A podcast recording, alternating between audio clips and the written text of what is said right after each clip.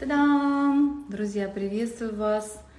У нас сейчас будет прекрасный прямой эфир э, вместе с пастором э, Фатом Янбулатом, человеком пробуждения, человеком сверхъестественного, человеком, знающим Божью любовь, любовь Небесного Отца, э, это время для встречи друзей, это время для радости, это время для сверхъестественной молитвы. И темой этого эфира тоже является сверхъестественное, его опасность, его благодать, благословение. Мы будем э, молиться вместе с вами, мы будем отвечать на вопросы, э, которые и вы пишете сейчас, и которые были присланы до эфира. Поэтому приветствую вас еще раз, очень рада вас видеть. И я так благодарна Богу за это время, время, когда мы можем расти в Господе, время, когда мы можем сиять, время, когда мы можем делиться радостью, вдохновением и любовью. Аллилуйя.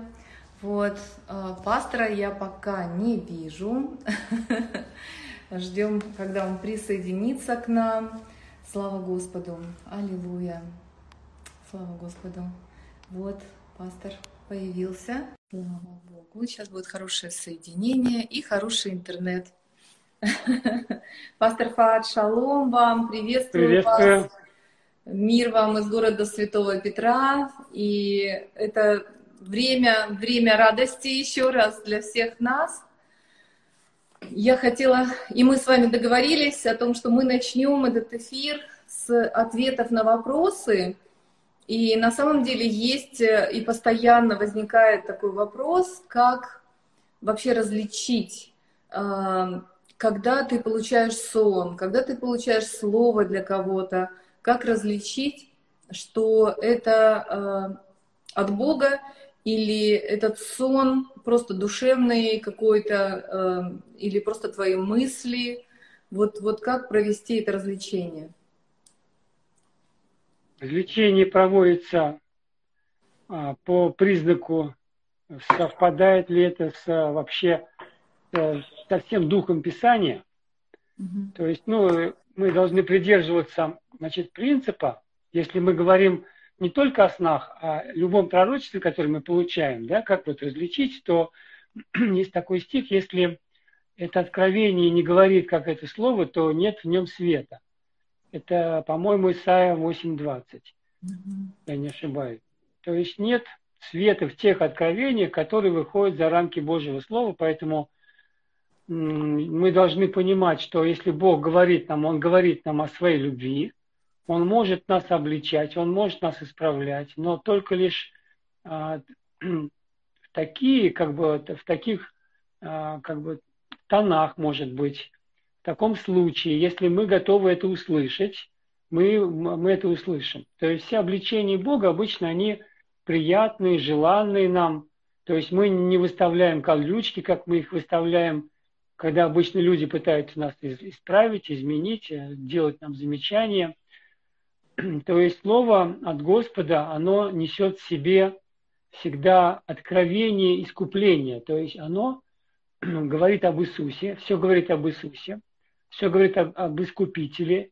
И любое, даже маломальски вот незначимое откровение должно всегда преломляться через э, свет искупления. Поэтому не, нельзя однозначно сказать, как вот ну, научиться различать пророчество, но принцип такой, если вы слышите, что это говорит Бог, Он говорит вам о любви, Он ведет вас к праведности, Он отводит вас от греха, Он приближает вас к Иисусу, Он говорит об искуплении через спасение, Он не ведет вас к каким-то законническим вещам.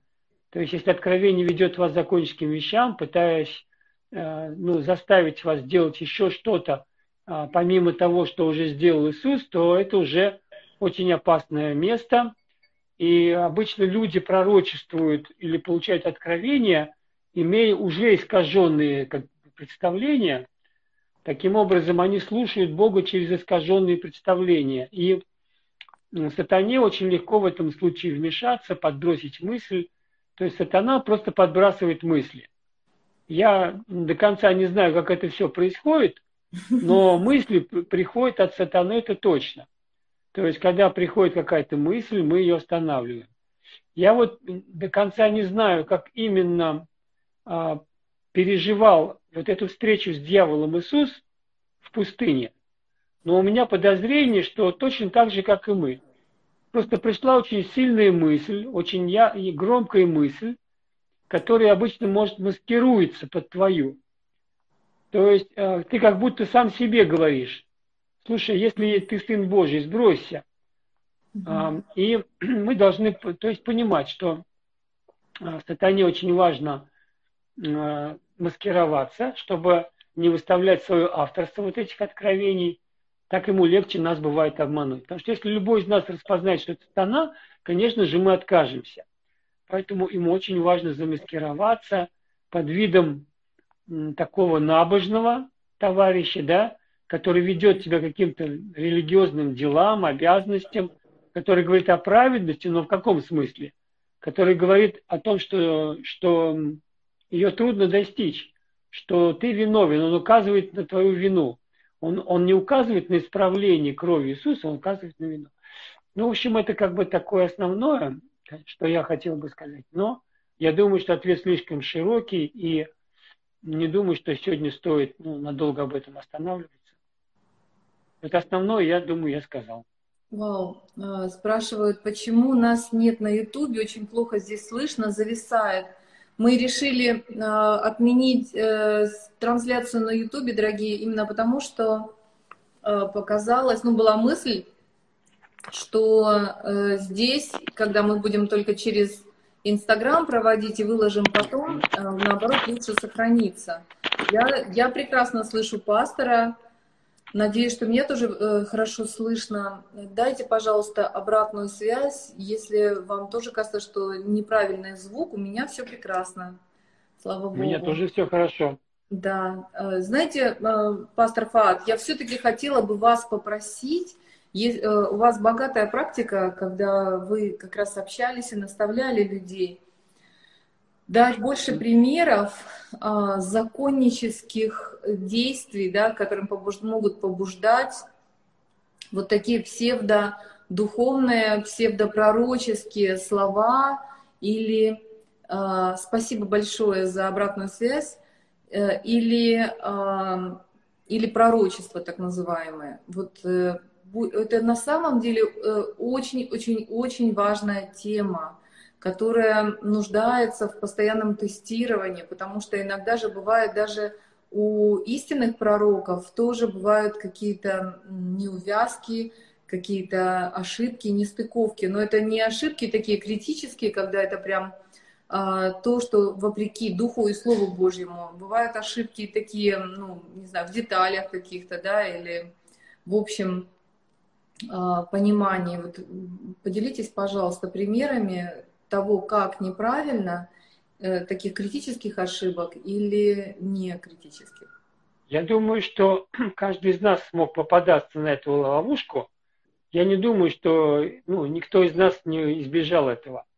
То есть все мы проходили через подобные вещи, а когда наше понимание христианства, они были еще, еще как бы либо в искаженном виде нас уже исказили в церкви, либо мы до конца не разобрались, что такое истинная благодать, в которой мы стоим.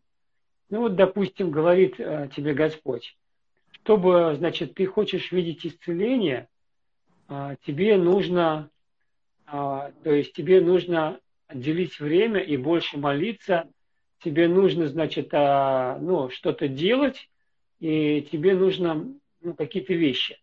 То есть вроде бы звучит правильно, да, но угу. нас ведут к делам, нас ведут к каким-то обязанностям, нас ведут к делам.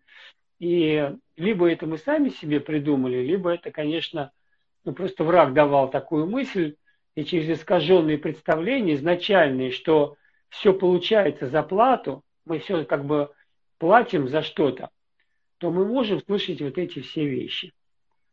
Когда я начал понимать, что ну, все это ложь, то у меня и получаться стало лучше, и делать я стал меньше, и когда мне Бог говорит, Он но он не говорит вот, э, ну, об этих обязанностях, которые меня ждут, а, чтобы я что-то от него получил, чтобы я чего-то достиг. Хотя вот раньше, может быть, еще даже когда ну, я уже переживал помазание, я когда слушал Бога, мне казалось, я слышал его вот эти слова, я их записывал. И вот это отражалось также в песнях, которые мы переводили. То есть э, всегда вели к каким-то делам, всегда вели к каким-то завоеваниям, каким-то нашим трудам. То есть это все было как бы стимулирование наших усилий. И это все неправильное. Неправильное. Стимулирование, Иисус не стимулирует твои усилия, чтобы что-то тебе дать. Он хочет объяснить тебе, что победа уже совершена, и ты должен воспользоваться результатом твоей победы. Иначе это не было бы Евангелием. Это еще был бы один способ достижения неразрешимого результата, недостижимой цели, как она и была в Ветхом Завете. Вы понимаете, требования Нового Завета, как мы уже вот неоднократно, может, говорили вот на Виктории, а, на ваших эфирах, что на горной проповеди Иисус шесть раз завысил требования, казалось бы, которые были в Ветхом Завете. Иисус начинал фразу «древним сказано», значит, э, «люби э, ближнего», а я вам говорю «люби врага». Древним сказано значит, э, не прелюбодействуй, а я вам говорю, не посмотри с вожделением и так далее. То есть шесть раз, то есть требования вроде завысились. И поэтому мы понимаем, что то, что Иисус им показывал еще до момента искупления, это фактически он не ожидал исполнения от них этих вещей. Поскольку даже заниженные требования не могли, не могли исполнить, то что уже говорить о завышенных.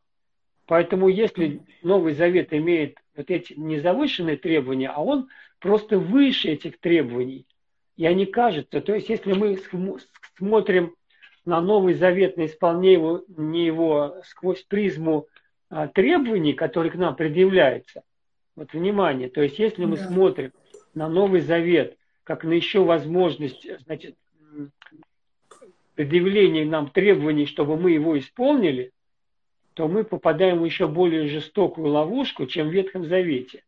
Потому что исполнить э, Новый Завет именно с такой позиции, а, что это мне нужно сделать, это вообще невозможно.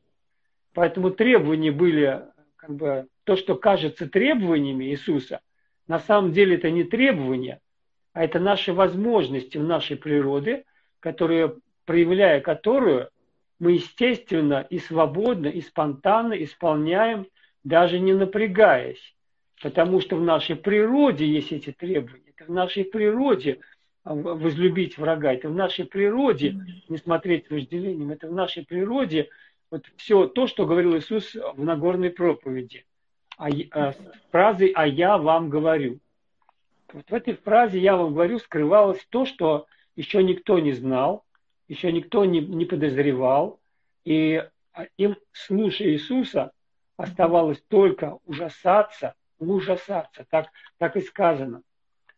Потому что, например, когда Иисус сказал требования к браку, в Ветхом Завете сказано, что Моисей разрешил разводиться, а я вам говорю, что разводящийся с женой и женящийся на другой прелюбодействует. Да. И они тогда говорили, а кто же может спастись? Кто же может спастись? Иисус говорит, это человеку невозможно. То есть фактически он говорит, вот то, что я вам требую, это вам невозможно. А Богу все возможно. Какому Богу? То есть Богу, который поселился в нас. Он это делает. Бог, который во мне, Иисус, который во мне, Он исполняет вот эти все требования, поэтому мне не нужно сегодня переживать, а как же исполнить эту Нагорную проповедь. Нагорная проповедь – это было ознакомление со стандартами небес этих людей. Для mm-hmm. того, чтобы потом, когда пришла эта природа, когда они уже приняли эту природу, они узнали бы, что вот эта вот атмосфера, это, эти требования, которые казались им требования, эти условия Небесного Царства, эти границы Небесного Царства, они теперь легко и свободно и спонтанно исполняются в нашей новой природе. Но это можно попасть в ловушку, если мы даже в Новом Завете продолжаем пытаться оставаться в мышлении Ветхого Завета. Когда твоя как бы новая природа, вроде бы она и есть, вроде бы это легко исполнять, но mm-hmm. ты включил не веру, а ты включил усилия. Mm-hmm. И включив усилия, ты остался wow. mm-hmm. в условиях ветхозаветного человека, хотя mm-hmm. у тебя природа потенциалом исполнения этого да. Нового Завета, его условий. Mm-hmm. Но всего лишь мышление что это нужно исполнить, что у меня задача это исполнить, что это требование, оно переводит тебя именно да. на позицию вот этого ветского человека, и ты mm получишь разочарование гораздо больше и быстрее, и люди заканчивали, конечно, очень плохо. Те Пастор, люди, которые... Это колоссально жили... просто то, что вы говорите. Мне просто хочется акцентировать на этом внимание – именно то, что вот эта мысль, что нам нужно что-то сделать, что-то сделать, что-то сделать, что мы э, пока несовершенные, но вот если мы что-то сделаем, то станет лучше, она нас как бы держит всегда в том, что мы несовершенны, мы чего-то не имеем. Вот, вот эта самая мысль, ловушка такая, которая перевертыш. И как раз вот то, что вы сказали, что нам нужно не делать, а нам нужно включить веру, чтобы увидеть Вера. того, кто все сделал, кто достиг, и кто в нас уже желает это раскрыть. Вау! Аллилуйя, Господь. Христианство — это не делать, это быть. Иисус говорит, если прибудете во мне, и мои слова в вас прибудут, то есть чего не пожелаете, простите, будет вам. Ветхий Завет предвозвестил через пророка Осия – праведник веры жив будет. И апостол Павел, этот стих, он просто его нашел. Я не знаю, то ли Бог ему показал, но вот я смотрю, из всех апостолов, апостол Павел был самый продвинутый в понимании. То есть вот эти товарищи вроде ходили с Иисусом, но это не дало им правильного мышления. То есть они все еще пытались там, когда приходили иудеи, они пытались избегать язычников, чтобы не есть им, с ними вместе, как это делал Петр, mm-hmm. за что он получил нарекание от Павла. И, mm-hmm. конечно, это очень здорово, что вот есть сегодня эти послания. Потому что, читая Евангелие, конечно же, а, ну, я, я вижу, что этого недостаточно понять, как это все сделать. То есть там мы знакомимся с классным Иисусом, мы знакомимся с его учением, но способ их исполнения – он как раз-таки а, был открыт а, после смерти Иисуса. Это именно я верю, что то, что сказал Иисус, я многое чего имею вам сказать, но вы пока не можете вместить. Ветхозаветная природа не может понять, как это новозаветная природа, Божья природа у нас, способна исполнить эти ну, условия. Она видит их требованиями. И поэтому, когда человек не включил веру, это я хочу эту мысль подчеркнуть, то хотя у него и есть эта природа, способная все исполнить, но она остается как бы инактивированной, не приносит пользы. Угу. Вот эта природа, а, когда слово не растворено верой. Слово слышанное, оно не начинает работать, если оно не растворено верой слышавших, Хотя природа твоя, она способна все это исполнять. И всего лишь включение веры, вот спас, щелчок пальца, да, сказать, Господь, да я уже вхожу в это, да я обладаю праведностью, да я имею уже все возможности. Господь, да я уже близок с тобой, мне не надо искать тебя, ты уже во мне. Господь, мне не надо кричать к тебе, ты, ты слышишь меня, и ты знаешь все мои мысли, и я внутри себя переживаю твои мысли, твои чувства. И мы тогда начинаем переживать его чувства, мы постепенно начинаем переживать его мысли, его, э, распознавать его желания, и тогда наши глаза постепенно становятся его глазами, наши уши становятся его ушами, и можно даже сказать наоборот. А его глаза становятся нашими, а его уши становятся нашими ушами. Его чувства становятся нашими чувствами. Так что уже ну, не я живу, а живет во мне Христос, как раз таки исполняется именно вот таким образом. И, по-моему, это послание к филиппийцам сказано в первой главе. У вас должны быть возлюблены те же чувствования, какие в Иисусе Христе. Все чувствования. Чувствование – это возможность распознавания мыслей. Это мысли на нежном уровне, это чувство на нежном уровне. Это ненавязчивая, это, это ненавязчивая возможность Иисуса жить через тебя. Иногда мы не распознаем, что Иисус живет через нас. Но когда люди смотрят на нас, они говорят, слушай, я вот вижу тебя, как будто Иисуса вижу. Там жена, когда они еще молодожены, а, я несколько раз такие истории слышал. Она говорит, когда я на тебя посмотрел, я увидела Иисуса – я поняла, что, что я соглашусь выйти за тебя замуж. То есть вот такие, а, такие секреты, такие тайны нам открывают возможность активации веры. То есть то, что мы говорим, а, праведник веры жив будет. А, возможности есть, природа есть, но надо, чтобы она действовала, надо, чтобы она была включена. Поэтому многие проходят мимо этой возможности. То есть фактически имея в себе потенциал, имея в себе потенциал, mm-hmm. они не открывают его. Не знаю, я вот, мне почему-то хочется один пример привести. А, не знаю, как он, всем ли он понравится, но неважно. Я думаю, что я могу его привести.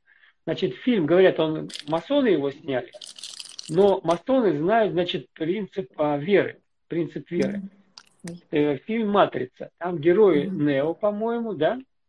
ему нужно было поверить в свои возможности. То есть в нем возможности всегда были, но он жил как обычный клерк всю жизнь, жил как обычный человек. У меня вопрос, то есть у него э, это ему передали со встречей, там вот этот Матфей и там кто-то еще там. Вот эти Мор- вот. Морфеус, да, я тоже так смутно помню. Да, да, да. То есть они же ему не передавали, они всего лишь помогли ему открыть его потенциал. Угу. А я думаю, что Господь хочет и может открыть себе этот потенциал. Просто нужно увидеть Слово Божье, которое говорит о, об этой полной завершенной работе Иисуса Христа. Это является универсальным ключом к тому, чтобы то, что тебе обещано, чтобы ты перестал видеть как требования и стал видеть как обычные условия, исполняемые твоей новой природой и тебе будет очень легко жить. И ты начнешь Бога слышать не того, который все время предъявляет новые новые требования, который как тренер с кулаком говорит, давай, у тебя получится, бери эту планку, больше, я тобой недоволен, ну-ка давай лучше. Ты можешь, ты можешь, я верю, что ты можешь, давай, у тебя получится. Господь не стоит над нами, над нашей душой, как этот тренер, который заставляет нас делать все лучше и лучше. Зачем ему это делать, когда он в нас живет? Это все равно, что ему сам, самого себя заставлять это делать. Поэтому он говорит, просто сейчас поверь, я живу через тебя, я все могу, во мне все возможности. Если я сказал эти высокие требования, только потому что только один я могу это исполнить. А я в тебе, и будучи в тебе, именно я через тебя могу это исполнить. Аминь, аминь. Вот так решается эта дилемма, эта проблема а, завышенных требований, якобы в Новом Завете. И сверхъестественного, как различить оттуда, э, откуда оно пришло, из дел закона, получается, или из благодати благословения. Я хотела также попросить вас, пастор, поделиться, все-таки проиллюстрировать, что именно вы делали, когда э, вы поняли, что э, то, то, те песни поклонения, вот как вы сказали, что вы тоже э, в начале своего духовного пути попали вот в эту ловушку дел, потому что информация, которая приходила, и было много таких законнических каких-то слов, направлений, вы поняли, что вы в тупике, и тогда вы перестроили свое хождение с Богом, свое общение с Богом, и вы стали меньше делать, но результаты стали гораздо лучше, и мы это отчасти видим. И, и мои слышим. самоощущения изменились. У меня, у меня жизнь стала, вот она счастливой стала. Когда вы живете под бременем надо, и вы, и вы чего-то достигаете. А, там удивительно, что вы действительно можете чего-то достичь. Угу. и многого, через... да, многого, по идее, да. Да, многого. Работа голики – это самые очень продуктивные люди. Угу. То есть они, это как духовные сироты. То есть угу. они очень много могут, и они достигают очень многих вещей. Но Сын Божий, он просто успокаивался в любви Отца своего, он знал о своих возможностях в нем, и он это, естественно, демонстрировал. А, я сейчас, ну, на скидку не могу вспомнить. Но мне ну, кажется, допустим... вот из того, что я знаю, э, вот, из общения с вами, э, на самом деле это целый комплекс, комплекс как бы изменений, каскад такой, э, который весь описан в Библии. Это пребывание в Божьем Слове. Это действительно вот сосредоточение на то, кто мы есть во Христе. Я помню, и я старалась выписывать. Кеннет Хейген вообще написал целую книжку, маленькую брошюру в нем. Как бы он выписывал в Новом Завете все словосочетания во Христе, в нем, через него, котором, с ним. Что? Котором. Котором, да. Вот когда ты переносишь фокус своего внимания с себя, получается, со своих усилий на да. него, что мы можем с ним, а, в нем и через него, в котором тогда у нас изменяется как раз наше мышление, наше земное мышление, и оно становится подобным мыслям Иисуса Христа, который был в Отце и Отец в нем. Поэтому пребывание с благословением, с благодарностью, вот, друзья, в этой истине, в этих откровениях, а, в том, чтобы самому, можно сказать, создать капитал, богатство, Слова Божьего, намыть вот среди разных мнений, взять Слово и взять то, что относится именно, именно к тебе, а к тебе относится, кто мы в нем. ну, я вот примерно сейчас вспоминаю, какие у меня так, какие изменения происходили. Угу. То есть мне, а, у меня были представления, значит, мне нужно обязательно по утрам молиться, да, мне нужно обязательно читать Божье Слово. То есть иначе я засохну там, иначе я отпаду и так далее. И, нас, и, и ведь это правильно, самое интересное, что это правильно. Но а, все вот это понимание, оно всегда проецировалось на, мои, на требования ко мне. Я видел это как требование. Я рассматривал это как требование. Я со всем этим не наслаждался. Но я, конечно же, делаю вид, что это мне все интересно и хорошо. И, и служение, ведь мы служим Богу, а под требованиями, а, может быть, несколько лет будет нормально. Но потом это нас просто вот придавит. Мы сгорим под обязанностью. Вот я скажу такое выражение. Рано или поздно мы сгорим под э, тяжестью обязанности чувство ответственности, оно придавливает, и оно, а, оно не дает расслабиться. Ты внутри все время напряжен. Ты должен что-то достичь, ты должен что-то сделать. Ты должен чему-то соответствовать. Зачем сегодня мне чему-то соответствовать, если я уже просто живя свободно, дыша, я уже соответствую его стандартам.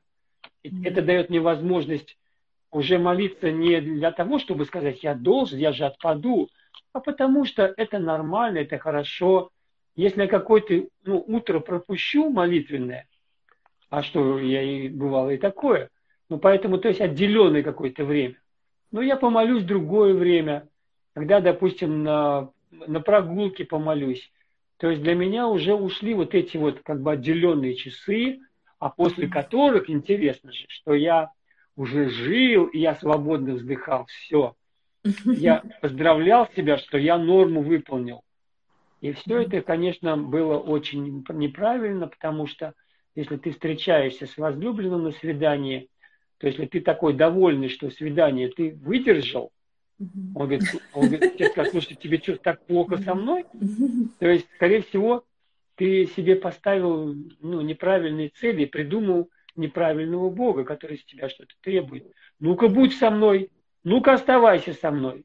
Mm-hmm. Понимаете, когда тебе вот так говорят, и ты уже думаешь, так, надо же, надо же. То есть страх м, потерять того, от которого фактически спасение, оно а, придавливает человека. То есть люди служат из страха потерять спасение. Люди служат из страха отпасть от церкви. Люди служат из страха а, стать теплыми. Это неправильный мотив. Наш мотив а служить из любви, что уже все сделано. Мы не должны бояться мы не должны бояться быть теплыми, потому что мы уже горячие в любви. Мы горячие в любви, естественно. То есть ты не потеряешь свою горячесть, тебе нужно просто расслабиться. И поэтому, когда я проповедовал Евангелие, первые дни моего уверования, я проповедовал это потому, что я был переполнен желанием. А потом пришли требования. Ты должен проповедовать Евангелие. Я подумал, так, действительно ведь должен, да? Павел ведь сказал, горе мне, если я не проповедую. Кстати, этот стих совершенно неправильно понятый. Он, вот э, давайте его посмотрим. Это, по-моему, я хочу попутно этот стих сейчас разбить. По-моему, его неправильное представление. Угу. Да, это Коринфянам. Так. Девятая глава. Смотрите. Павел пишет, «А, Господь повелел проповедующим Евангелие жить от благовествования. Это 14 стих 9 главы 1 Коринфян. Но я не пользовался ничем таковым. Я написал это не для того, чтобы так было для меня. Mm-hmm. То есть Павел говорит, это на самом деле я мог бы и воспользоваться деньгами. Это было нормально, потому что Господь повелел. Но я не пользовался этим ничем таковым и написал это не для того, чтобы так было для меня. Ибо для меня лучше умереть, нежели если кто бы, чтобы кто уничтожил похвалу мою. Другими словами, а, таких, как Павел, было вообще немного, апостол. Он приходил, ему нужны были финансы, ему собирали пожертвования, денег и к нему приходило больше, чем к обычному среднему верующему. Поскольку в церкви не было никаких вот этих вот, знаете, кастовых различий, как Иерархии сегодня есть. мощный, да, кастовых различий. Да, угу. то они просто его могли просто предъявить требования какие-то, они могли запросто его, его в чем-то обвинить кто-то из них, да, то есть ведь не было такого важности, то есть как он апостол, я говорит, никогда не приходил как важный, как сегодня, когда нибудь апостол приедет, и все люди встают, аплодируют, и все, о, апостол приехал, апостол, вау, и ты боишься к нему подойти, ты боишься слова сказать. То есть сегодня искаженные представления вот об этом, а, как бы об вообще иерархии в церкви, я так скажу. Павел говорит, я мог прийти как с важностью, как апостолы Христовы, якобы такие важные, но были тихи среди вас, как кормилец обходится с детьми. Поэтому он говорит, что я, а, ну, просто был такой, такой же среди вас, как и, как и в личном присутствии, вы говорите, слаб, и речь незначительна. То есть он не, он не с громкой, не со властью говорил. В личном присутствии слаб, и речь его незначительна. Так говорят обо мне. Да потому что я не кичусь своим званием, не, ну, не выпячиваю себя. И люди пользовались этим, они ему претензии предъявляли. Павел, ты денежки собираешь. Наверное, как-то на себя. Вот смотри-ка, мы столько не имеем денег, сколько ты. И Павел говорит, ладно, чтобы никто вот так не уничтожал похвалу мою, чтобы выбить у вас из-под ног, как бы из рук выбить этот аргумент ложный, который вы мне приводите, я так и быть откажусь от этих денег, хотя я могу их получать, но чтобы никто не уничтожил похвалу мою, а я хвалюсь, что я действительно больше всех там потрудился. И а, он как бы говорит, я в безумии моем скажу. А, поэтому я откажусь от этих денег. И вот дальше он говорит, ибо если я благовествую, то нечем мне хвалиться, потому что это необходимая обязанность моя, и горе мне, если не благовествую. В контексте предыдущего отрывка видно, если я благовествую, ну, за финансы, угу. а, где у людей есть возможность а, меня упрекнуть, что я это делаю за деньги, что я собираю деньги. И, и, и, и как бы мне тогда уже нечем хвалиться. Угу. Поэтому я решил просто эти денег не брать, потому что приходит много таких вот возможностей. Господь, конечно, это повелел, но я на виду. Павел был вообще как бы в эпицентре, он был как город, стоящий на вершине горы. И все его пристально его изучали. Что же это за человек такой, чтобы вот как-то вот, как он такое получил, что такие великие чудеса через него происходят. Только церкви через него началось. И он лишал людей возможности в чем-то его обвинить, лишая себя, то есть э, вот этих прав, которые ему Иисус прописал. И он говорит, вот горе мне, если я не благовествую. Смотрите, ибо, ибо если я благовествую за финансы, вот за эти финансы, то тогда уже мне нечем хвалиться. Вот этот контекст. потому что это тогда была бы необходимая обязанность моя. То есть я за деньги делаю, это обязанность моя. Но я решил это делать, чтобы вы не подумали, что это моя обязанность, что я это делаю за деньги. Хотя, когда я получал деньги, это, даже тогда это не было моей обязанностью. Но поскольку вы видели это как моя обязанность, которую я делаю за деньги, я отказываюсь от денег, пишет он до этого. И он говорит, теперь и горе мне, если я не благовествую, то есть у меня не будет денег. Будет горе мне, если я не благовествую за деньги. Понимаете? То есть мысль а, все, всего лишь о оплате, ну, как бы, служителей, и горе мне, если не благовествую. А я думала, честно говоря, всегда вот это место именно о том, что, как вы рассказывали, что когда вы естественно уверовали и э, просто интуитивно вы понимали всей душой, всем духом, что вы рождены от Бога, и вы благовествовали, просто делясь и находясь, э, да. как бы проистекая в этой любви, и если вот этого течения любви в тебе нет, если это благовестие, оно не происходит естественно, это как, ну вот, как горе, если там лоза не дает плод, горе, если там яблоки не растут на яблоне и так далее. То есть и вот Павел такой вот, горе мне, если я не благовествую, это значит, что течение жизни Божьей во мне остановилось. Я это понимала всегда именно вот так. Хотя... А, это надо понимать в контексте. Потому что дальше он говорит, ибо, ибо, вот давайте поймем, что значит горе. Ибо если делает это добровольно, добровольно, не за деньги. Не за деньги это всегда добровольно. Согласитесь, Виктория, да? да? да? А когда за деньги, то можно подумать, а вдруг это не добровольно. Это его обязанность. Он же это за деньги делает. То есть до этого именно об этом была речь. И дальше он об этом еще и скажет. То я исполняю только веренные мне служения. То есть тогда горе мне, если я не проповедую за деньги. Я же себя вязал, мне у меня тогда как бы, как, как я тогда буду обеспечивать себя? За что же мне награда? За то, что проповедую Евангелие, благовествую о кресте безвозмездно, то есть, получается, не за деньги, не пользуясь моей властью или эксоузия, правом, моим правом а, получать деньги в благовествовании. Пользуясь моей властью в благовествовании, это, это его право получать финансы – от людей, которым он служил. Ибо, будучи свободен, я всем поработил себя, чтобы больше приобрести. Ну, то есть он делал то, что он делать был не должен, но сделал это из любви, сделал это по, а, по ну, такому высокому мотиву. И этот стих совсем не, не, как бы не гонит нас идти на улице и с брошюрками, иначе нам горе, если мы не благовествуем.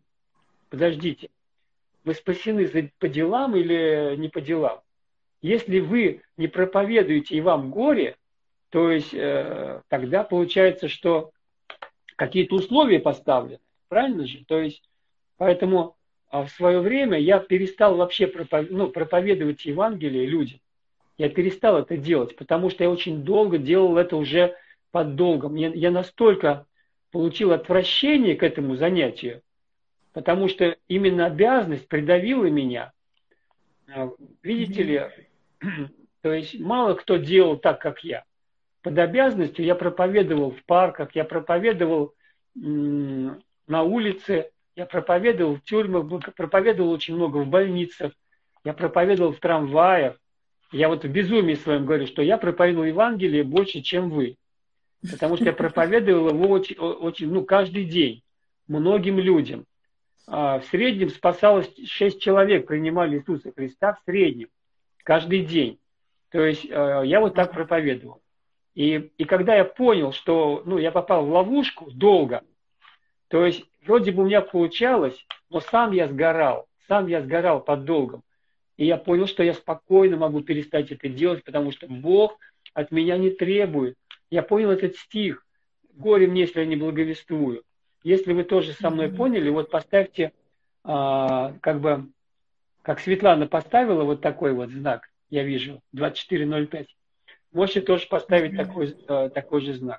Поэтому этот стих, это такая палка, знаете, для подстегивания. Давай, давай, идите. Это да, иначе как да, да. вас гонят как штрафные батальоны на да. улице. Идите, тети, да. идите, давайте, проповедуйте. Горе вам, если вы этого не делаете. Да. Вообще вырванный из контекста стих. Почитайте, о чем речь. Я как раз и думала о том, что вы сказали, что можно благовествовать как бы, ну, профессионально, скажем так, получая за это деньги. Как вы сказали, что можно проповедовать добровольно, так сказать, бесплатно. И я подумала, а у нас придумали третью форму, как раз из армии взятую, добровольно-принудительно. То есть и бесплатно, ну, и по Это старая форма Ветхого Завета. Да. То есть сатана очень любит такие стихи. Например, вот сатана, сатана, вот сатане очень нравится, знаете, какой стих? Многие мне скажут в тот день, не от твоего ли имени, Господи, пророчествовали, да? Угу. Не от твоего имени многие чудеса. От, и, а, скажу вам, отойдите от меня, делающие всякое беззаконие. То есть, и поэтому этим самым, как бы говорится, вот любое как бы сверхъестественное действие – сразу же применяют этот стих люди вот такого плана, mm-hmm. законченного плана, нападая на сверхъестественные вещи и пытаясь остановить нас, что Иисус от нас откажется, если мы будем вторгаться туда, куда нам не разрешено, якобы. Mm-hmm. Ну, вот я думаю, что сегодня а, для вас будет очень хорошее откровение, что речь была об, о Павле. Горе мне, это касалось апостола, а, который, а, который получал деньги, но отказался получать деньги. Если вы не получали деньги, и вы не, и вы не отказались получать деньги, этот стих вообще не для вас. Это не стих для тех вот членов церкви, чтобы они пошли как бы стройными рядами на улице, взяв брошюрки и призывая людей прийти в церковь. А, потому что только лишь любовь, мотив любви. Иисус Иисусу важна любовь, чтобы мы делали все по любви. Поэтому если вы идете по любви, а, то тогда вы сделаете гораздо больше, делая мало, нежели когда вы делаете много из-под долга, вы будете иметь очень маленький плод. Потому что Дух Святой не подкрепит вас. Видите ли, я начинал а, духом и заканчивал плотью. В 93 году я начинал духом, и уже в 94 году я заканчивал плотью. Как я был как этот несмышленный галат, галатиец. Угу. То есть это сегодняшний а, призыв, он все еще актуален. Несмышленный галаты. Кто вас обольстил не покоряться истины? Перед вами был предначертан Иисус Христос распятый, который все сделал. Зачем вы э, порабощаете себя каким-то обязанностям, долгам, mm-hmm. то есть необходимость исполнять какие-то вот определенные дни, определенные как бы ритуалы. Да. И поэтому я говорю, вы не обязаны э, ходить в церковь по воскресеньям. А где сказано, что мы обязаны ходить в церковь по воскресеньям, Виктория? Нигде не сказано. Э, ну, обычно используется стих «Не оставляйте собрание своего, как у некоторых есть такое обычай». Очень, хорош, очень хорошее откровение сказал а, об этом а, Денис Орловский. Это, говорит, было послание к евреям, и я с ним согласен что у них было искушение вернуться в еврейство. Угу. А собрание свое – это христианство. Угу. А не свое собрание – это еврейство. Ну, в смысле, иудейство, вот, угу. вот так скажем. Угу. То есть, э, вот о чем речь. Это не значит, что, что ты там воскресное собрание перестал посещать, либо ты из одной церкви в другую перешел. То есть, это надо всегда смотреть контекст.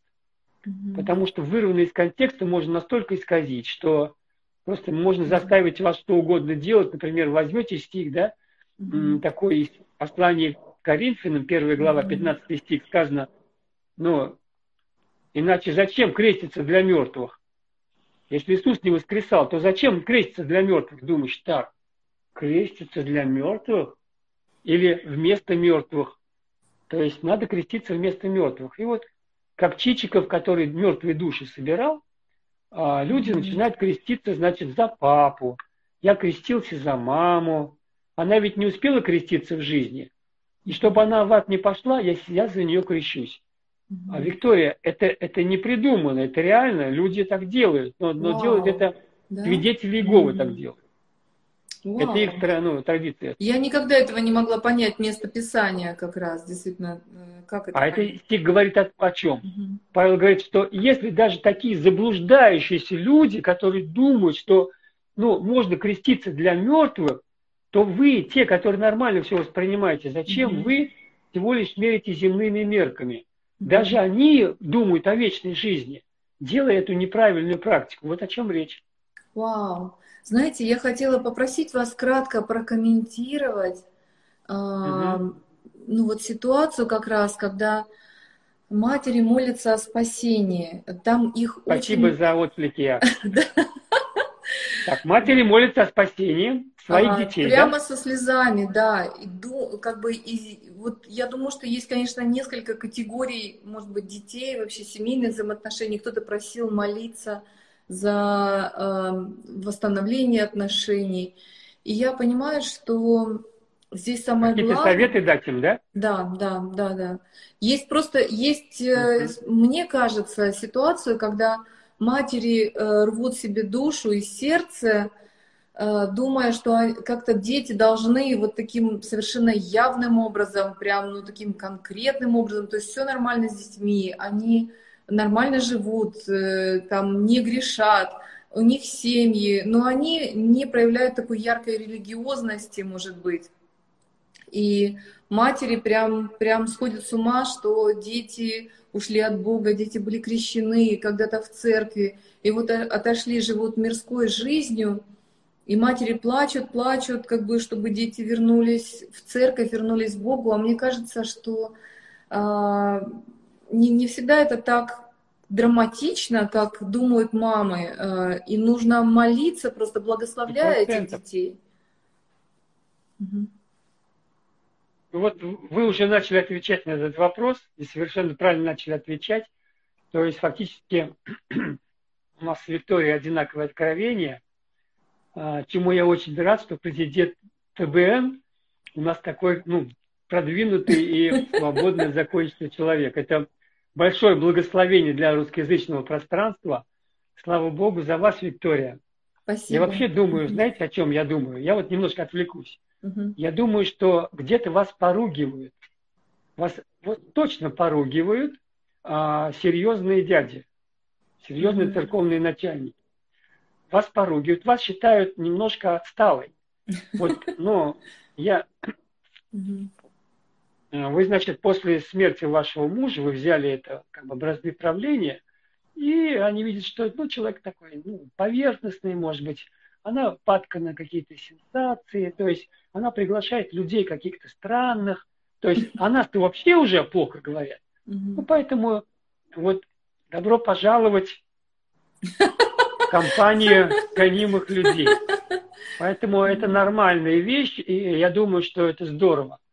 Это здорово. Фактически я ведь не знаю ничего. Но это пророчески. Я вот просто хочу вам сказать, чтобы вы ни на что не смотрели и продолжали двигаться своими откровениями, потому что Иисус очень-очень счастлив, что ну, среди такого медиаресурса а, во главе как бы стоят люди, которые, которые имеют такой прорыв откровения. И очень здорово, что так оно все и есть.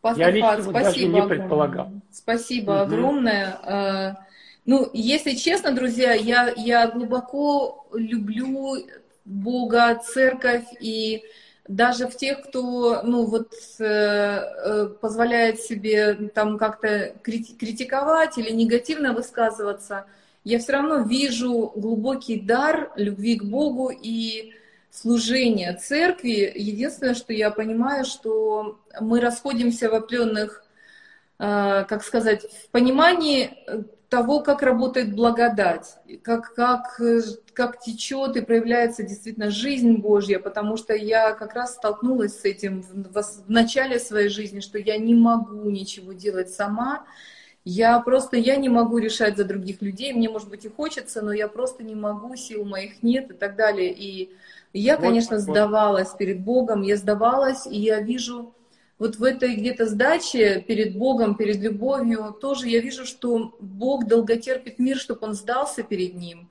И его благодать, она зовет точно так же людей, поэтому есть долготерпение Божие, которое с трудом вмещается в наши сердца и души. И я точно так же терп, как бы долготерплю Божьей благодатью то, что происходит, хотя поскольку я живая, мне бывает неприятно, но слава Господу а, за то, что вот сейчас мы можем тоже объединяться, люди вот такого понимания, понимания благодати, понимания силы Божьей любви. Для меня огромное благословение общаться с вами, пастор Фаат э, и другие братья, драгоценные сестрички. Я просто всем сердцем тоже ратую, чтобы вот этот огонь Божьей любви э, освобождал сестер, освобождал их семьи, чтобы они радовались своим мужьям, своим э, детям, своим родителям, э, чтобы Бог помогал выстраивать правильные границы, если кто-то обижает, унижает кого-то, не, как бы не лезть на рожон.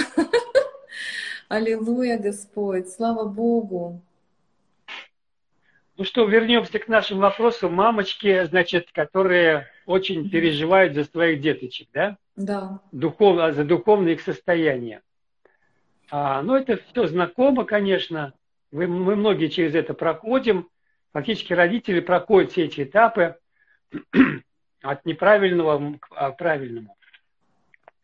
И в чем я здесь вижу основную, ну, основная проблема, основная ошибка, так скажем, которая держит их в ловушке – это то, что они поставили перед собой цель что-то поменять в нем. То есть ее запросы на сына, да, Виктория, ее запросы на дочь, они э, как бы имеют стандарты Нового Завета. И они не видят, что дети их исполняют. То есть дело в том, что даже если мы такие духовные, то это по наследству, к сожалению, не передается. То есть у человека, у каждого человека свой собственный начальный путь. Путь э, испытаний, там, ошибок, трудностей, путь охлаждения, э, путь, когда Господь к нему прикасается. То есть у всех, у всех нас разные как бы были дороги к, э, Богу, э, и все мы проходили разные периоды, разные этапы. И у мамы есть такое как бы понимание, что она э, имеет такую обязанность что она может поменять своего сына. И это неправильно. То есть она ничего не может. То есть она не Бог, она не может его поменять. Она, допустим, ходатайствует о нем, да, э, со слезами. В этих слезах очень часто э, есть вот такое желание все изменить именно быстро и сейчас. Но не всегда происходит все по нашим требованиям. Поэтому мой совет этим мамам Перестаньте говорить о ваших детях, кому-либо рассказывать, что они такие. такие. Вот э, вы э, как бы поместили их в зону э, проблемы. Вы видите их как свою проблему, а не, никак нерешаемую. И вы как бы ментально вот, отрезали их от возможности, чтобы ваша вера вела их ну, ваша вера высвободила для них материнское благословение, чтобы ваша вера не мешала, и, ну, не мешала, помогала им.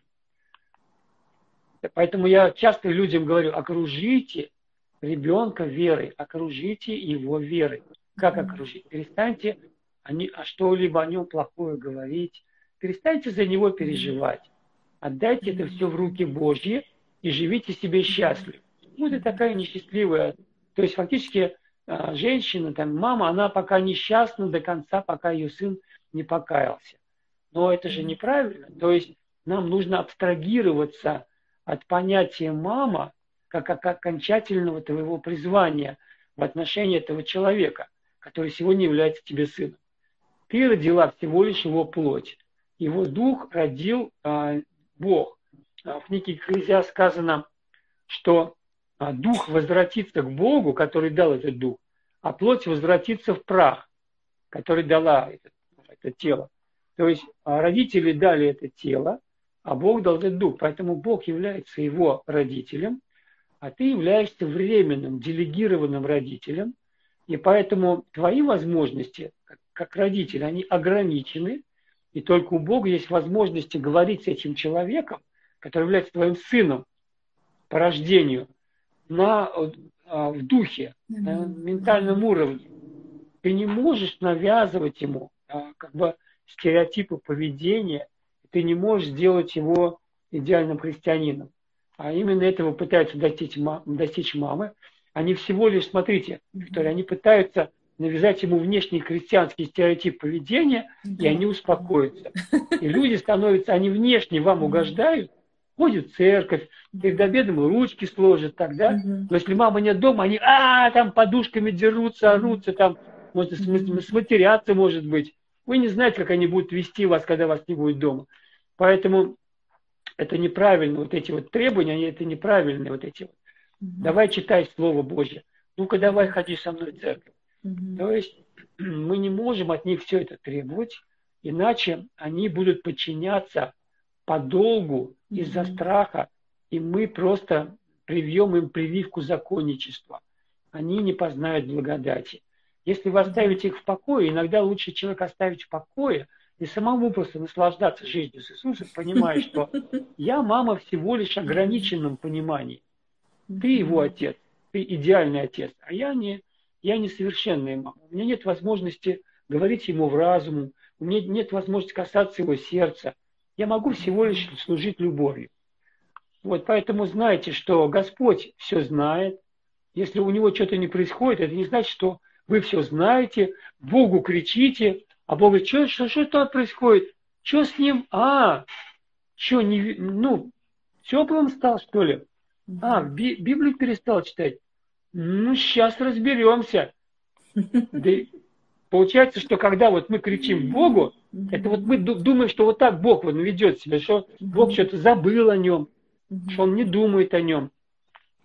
Господь работает, но не на том уровне, на котором мы себе обычно привыкли думать. Потому что Он работает долго иногда, Он работает сердцем, Он работает годами, и у человека будут личные отношения. Поэтому, если вы послужите любовью, оставив ну, сына своего, дочь свою в покое, да. ведь нормально ограничить его, там, сказать ему, что неправильное, mm-hmm. да, в его поведении. Но если вы уже вошли в цикл повторений, если у вас день сурка, как говорится, каждый день mm-hmm. вы пилите его за одно и то же, вы недовольны одним и тем же, то тогда вы вошли в контроль. Вы контролируете своих детей, mm-hmm. и и проблемой сына являетесь вы сами. Для Господа это вы самая большая проблема. Не, не он проблема, он говорит, я бы с ним давно решил. Ты мне мешаешь, может, уйдешь уже в сторону. Поэтому помогай ему, иди ему обед, он свари, больше ему принеси, вот это будет нормально. Поцелуй его, все. А если он Библию не читает, если он там что-то делает, все, продолжай благодарить, продолжай верить, окружи его верой то он изменится. Не дай себе право а, как бы быть печальной из-за того, что что-то не поменялось. Верь, что поменяется, тогда будь радостный. Тогда благодари меня и заявляй, что все поменяется. Я и мой сын, и моя дочь будем служить Господу. Спасибо тебе, Отец. Я не дам сатане, не предоставлю ему вот этого дьявольского удовольствия а, плакать из-за того, что у меня такая несчастная плохая семья, где одна я служу, никто служить не хочет. Mm-hmm. Вот уйдите от этого состояния, потому что а, позиция веры приведет вас э, к счастью, независимо от того, а, в какой духовной ситуации находятся ваши дети. Mm-hmm. То же самое, кстати, относится и мужей, mm-hmm. и в отношении э, любых близких людей. Mm-hmm. Вот. Поэтому не надо пытаться менять мужей, э, да. как не надо пытаться менять э, детей тоже. Угу. То есть вроде бы у нас больше власти над детьми, да, угу. мы пытаемся их поменять. Я ничего не говорю о отношении а, родителей и детей, когда дети там пятилетние, это там другой вопрос. Угу. Эти дети еще, они под законом, они не знают благодати, и они понимают язык запретов, и это нормально. Но чем они старше, тем меньше вас, ваша речь, ваш язык должен оставаться языком запретов. Mm-hmm. А иначе мамочка, знаете, она остается мамочкой для своей доченьки, когда уже доченька замуж вышла. Мамочка, значит, доченька с ней советуется. Если что, она уходит к мамочке. Ну, в общем, mm-hmm. так вот плодятся вот эти тещи. Mm-hmm. Тещи. Почему тещ не любят? Да? Потому что вот мамы так контролируют своих детей, они пытаются продолжать Я, она же хочет добра своей дочери. Я же я ж добра желаю, я же вам не желаю плохого. Она говорит, ну что вы меня не любите? Я же вам только хорошего желаю. Да, все за вас желаю, все за вас покой. решила. Дай им пожить, дай им ломать Аминь. дров, дай им набивать шишки. Пусть они сами с радостью это делают. И без тебя научатся уже как бы выруливать эти ситуации.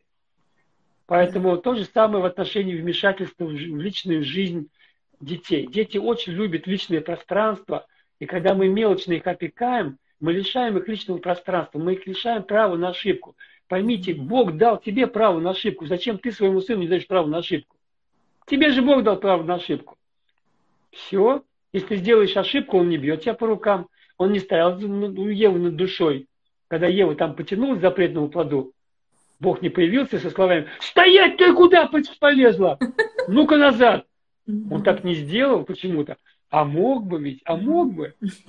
То есть почему бы ему таким образом не а, предотвратить а, несчастье миллиардов людей, которые да. будут несчастливы с грехопадения? А вот мы думаем, было бы правильнее, может быть. Да, он ударил бы ее хорошенько по рукам, там, по губам бы хорошенько, он запомнил на всю жизнь.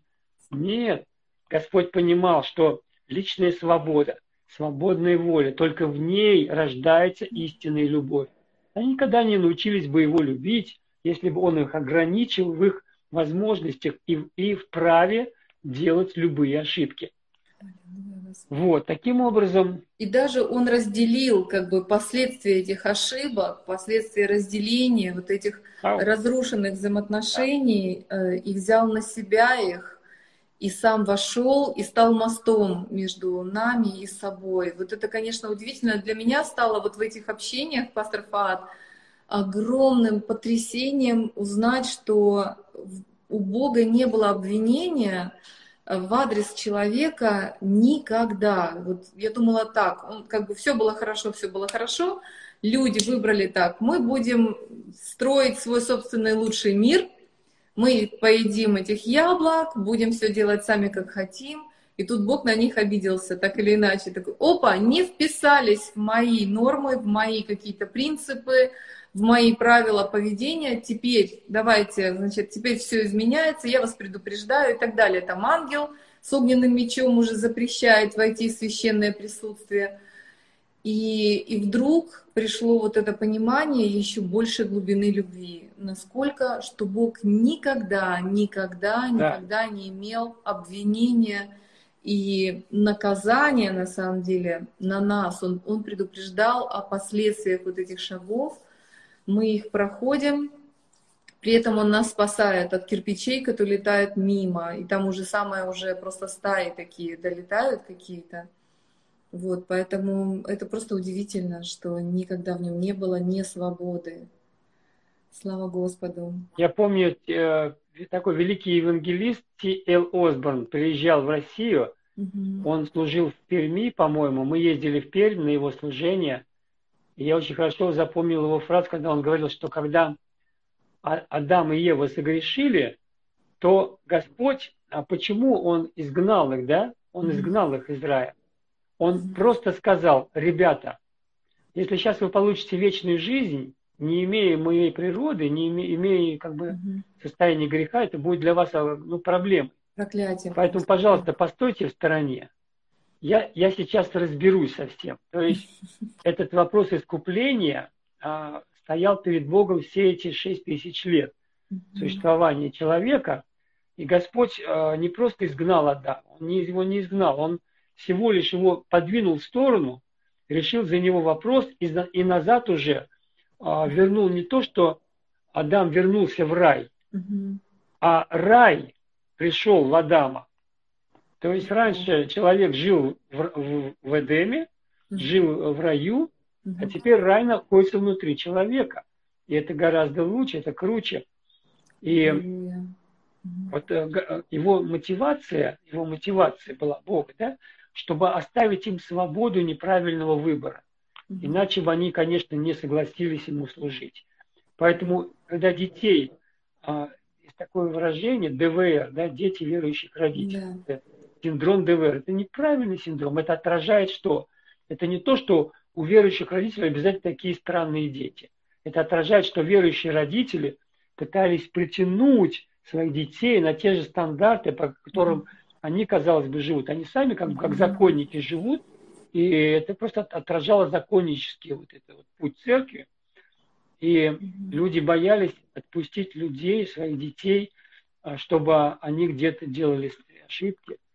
Вот если вы уже сказали, и вы должны сказать, что они не правы, но mm-hmm. после этого что вам делать? Вы не будете это повторять. Не надо повторять одно и то же. Идите, помолитесь, заявите, скажите, что Господь вас услышал, и Господь точно вас услышал, и Он будет продолжать это делать. И Он будет очень доволен и счастлив, Господь, когда вы будете верить, что Он действует, несмотря на то, что вы этого не видите. Несмотря на то, что ничего, казалось бы, не происходит, а ситуация только усугубляется. Вот где бы он там не был, с какими бы наркотиками бы он не связался, не паникуйте, знайте, что Господь в курсе. Да, Господь в курсе.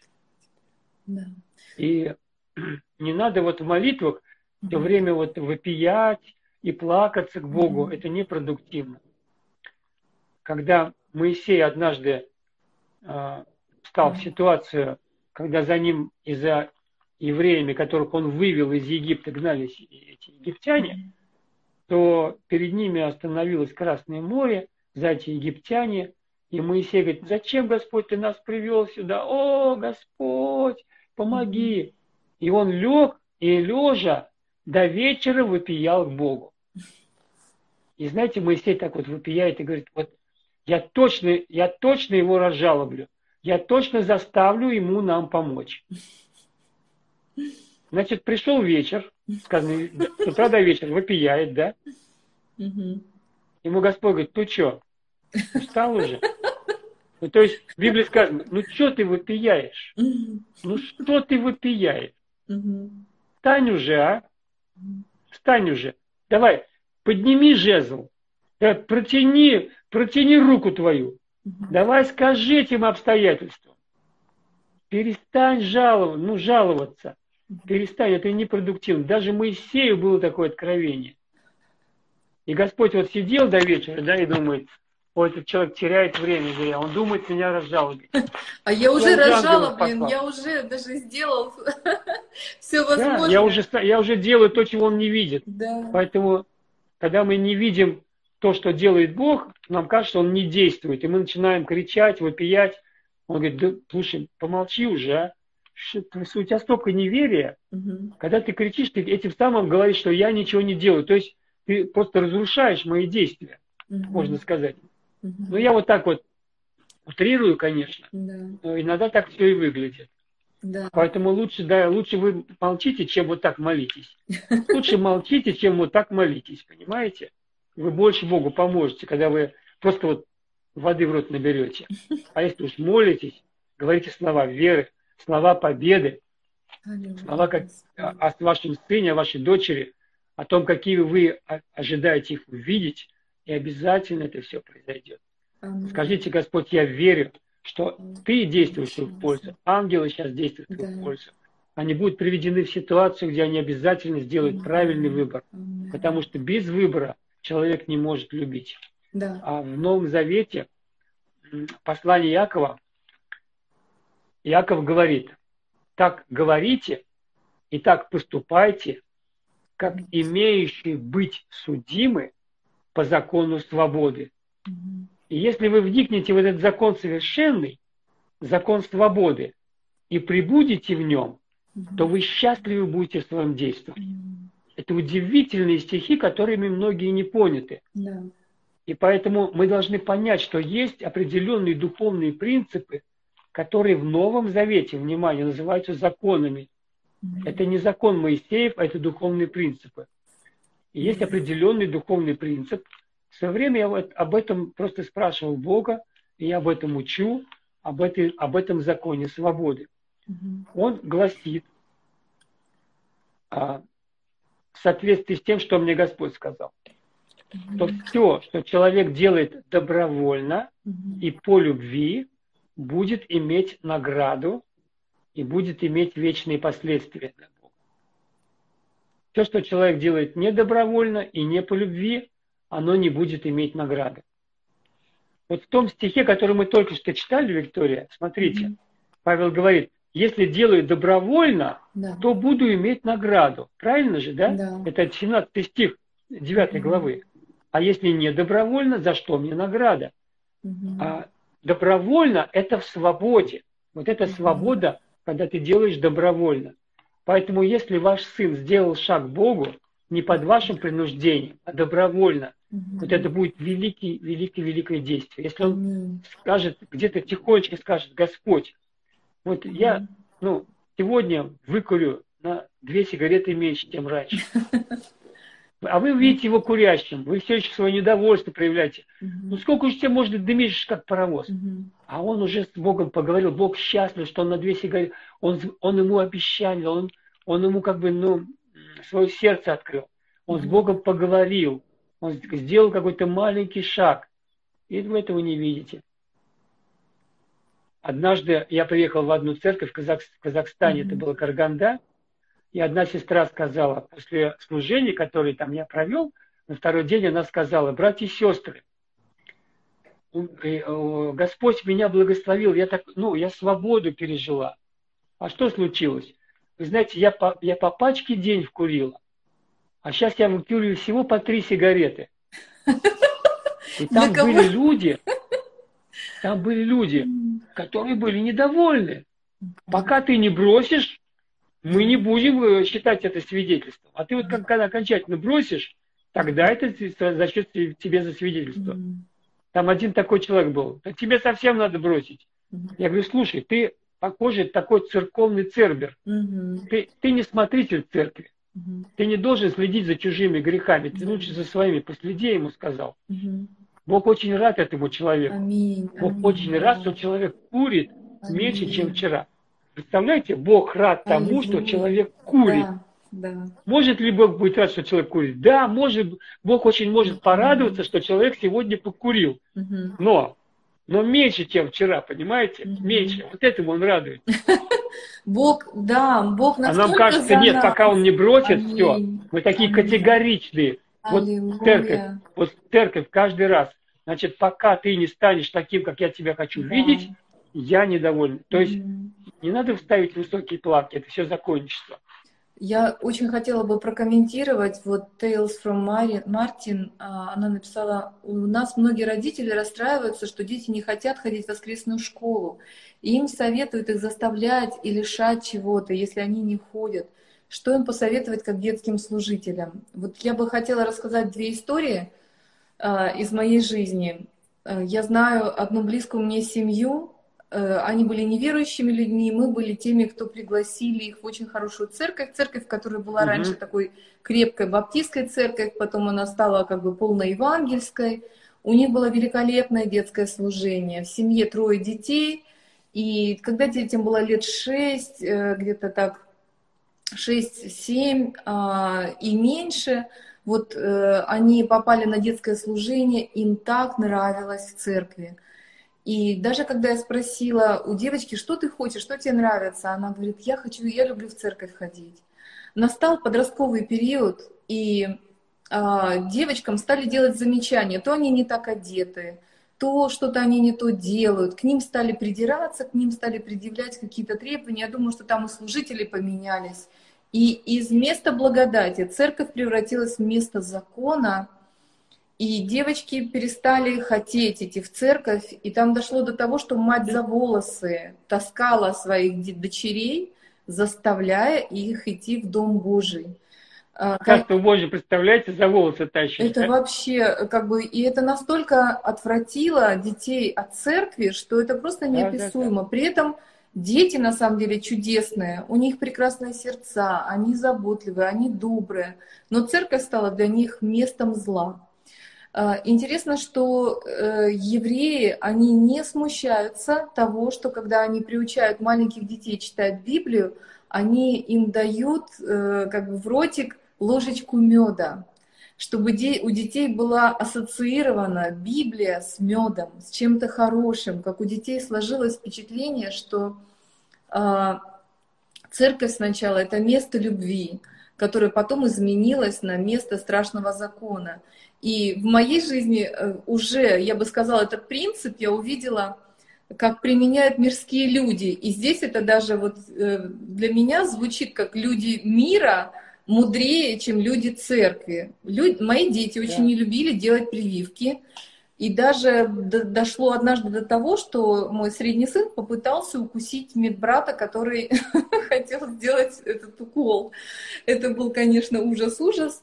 Вот. И, а, в общем, вот, вот такая вот ситуация. Я думаю, все дети боятся. А, но потом мы поменяли и пошли в частную клинику, где врачи детям перед прививкой доставали чукопай. Вот один просто запаянный чукопайчик. А, и говорили, ну вот сейчас мы тебе сделаем укольчик, э, и ты получишь чукопай и маленькую баночку сока.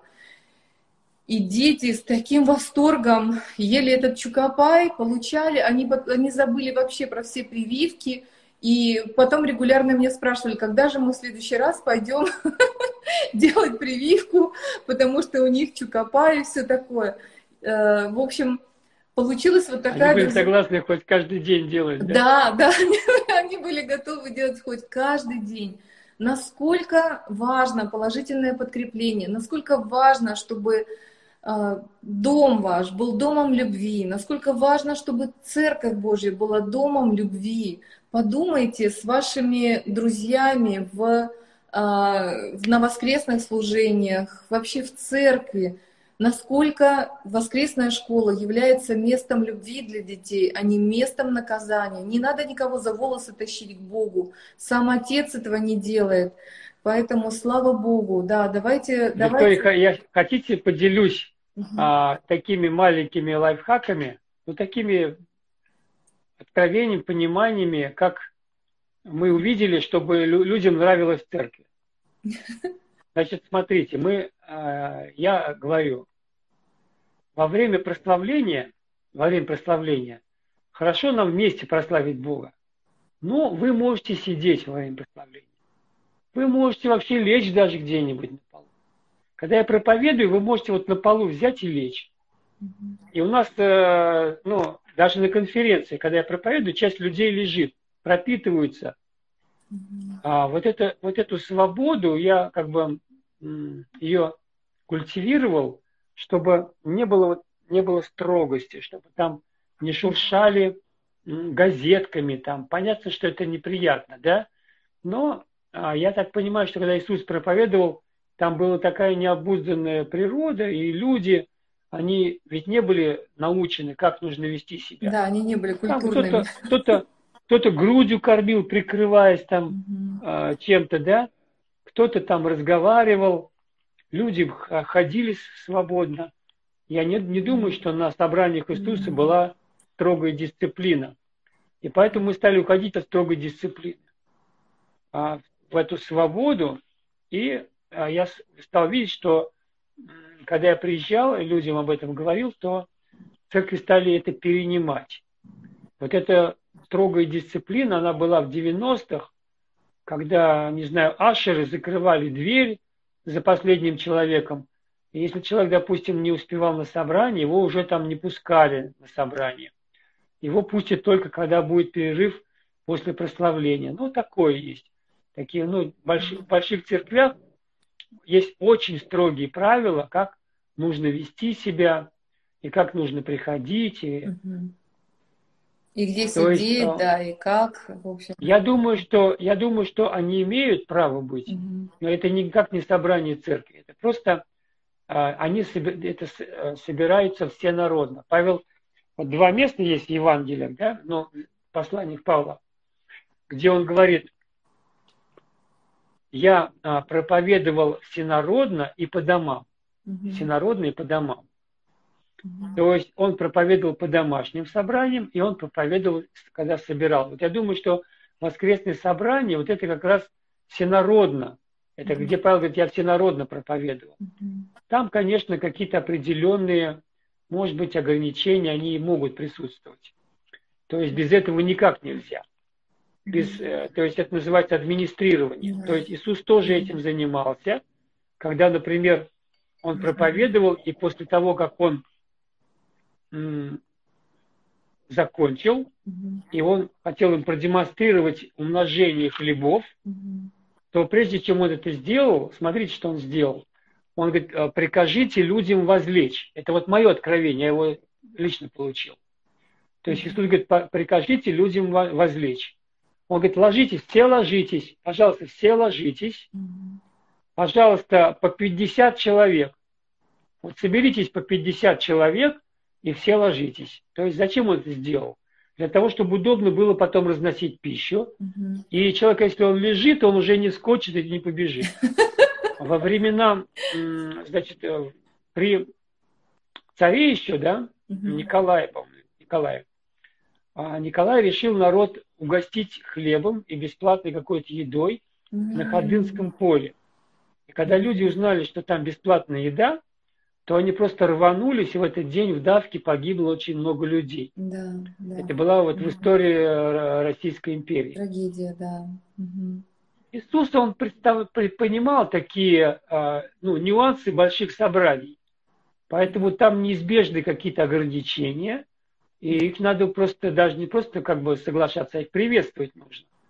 Но мы говорим именно, когда вы, братья, сходитесь, у вас, у каждого есть псалом, наставление, поучение, вот здесь должна быть свобода. Здесь ну, не должно быть каких-то, знаете, ну-ка, молчите сейчас, а то вы спугнете Духа Святого. Как будто Дух Святой такая пугливая барышня, да, что все так молились, молились, молились. И один человек, папочка, чихнул, Простите. Нет духа. Простите. Я его спугнула. Понимаете, то есть у нас такие искаженные представления о Боге, то есть спугнули Дух Святой, а, чихнули, все, ухожу, чихнули. Все, больше с вами не имею Меня никаких дел. Любят. Да, то есть они такие непослушные, они нарушили мои требования. Угу. И поэтому, когда люди говорят, вот слушай, Фат, а вот почему у нас так произошло? Мы так собрались, такое благоговение было. И человек один, говорит, чихнул, говорит, и сразу присутствие ушло. Я скажу, говорю, почему? Скажу. Знаешь почему? Потому что в твоей ментальной установке было, что если кто-то чихнет, он обязательно спугнет. И ты, и ты пережил вот это вот последствие твоей установки. Дух ты святой остался без проблем.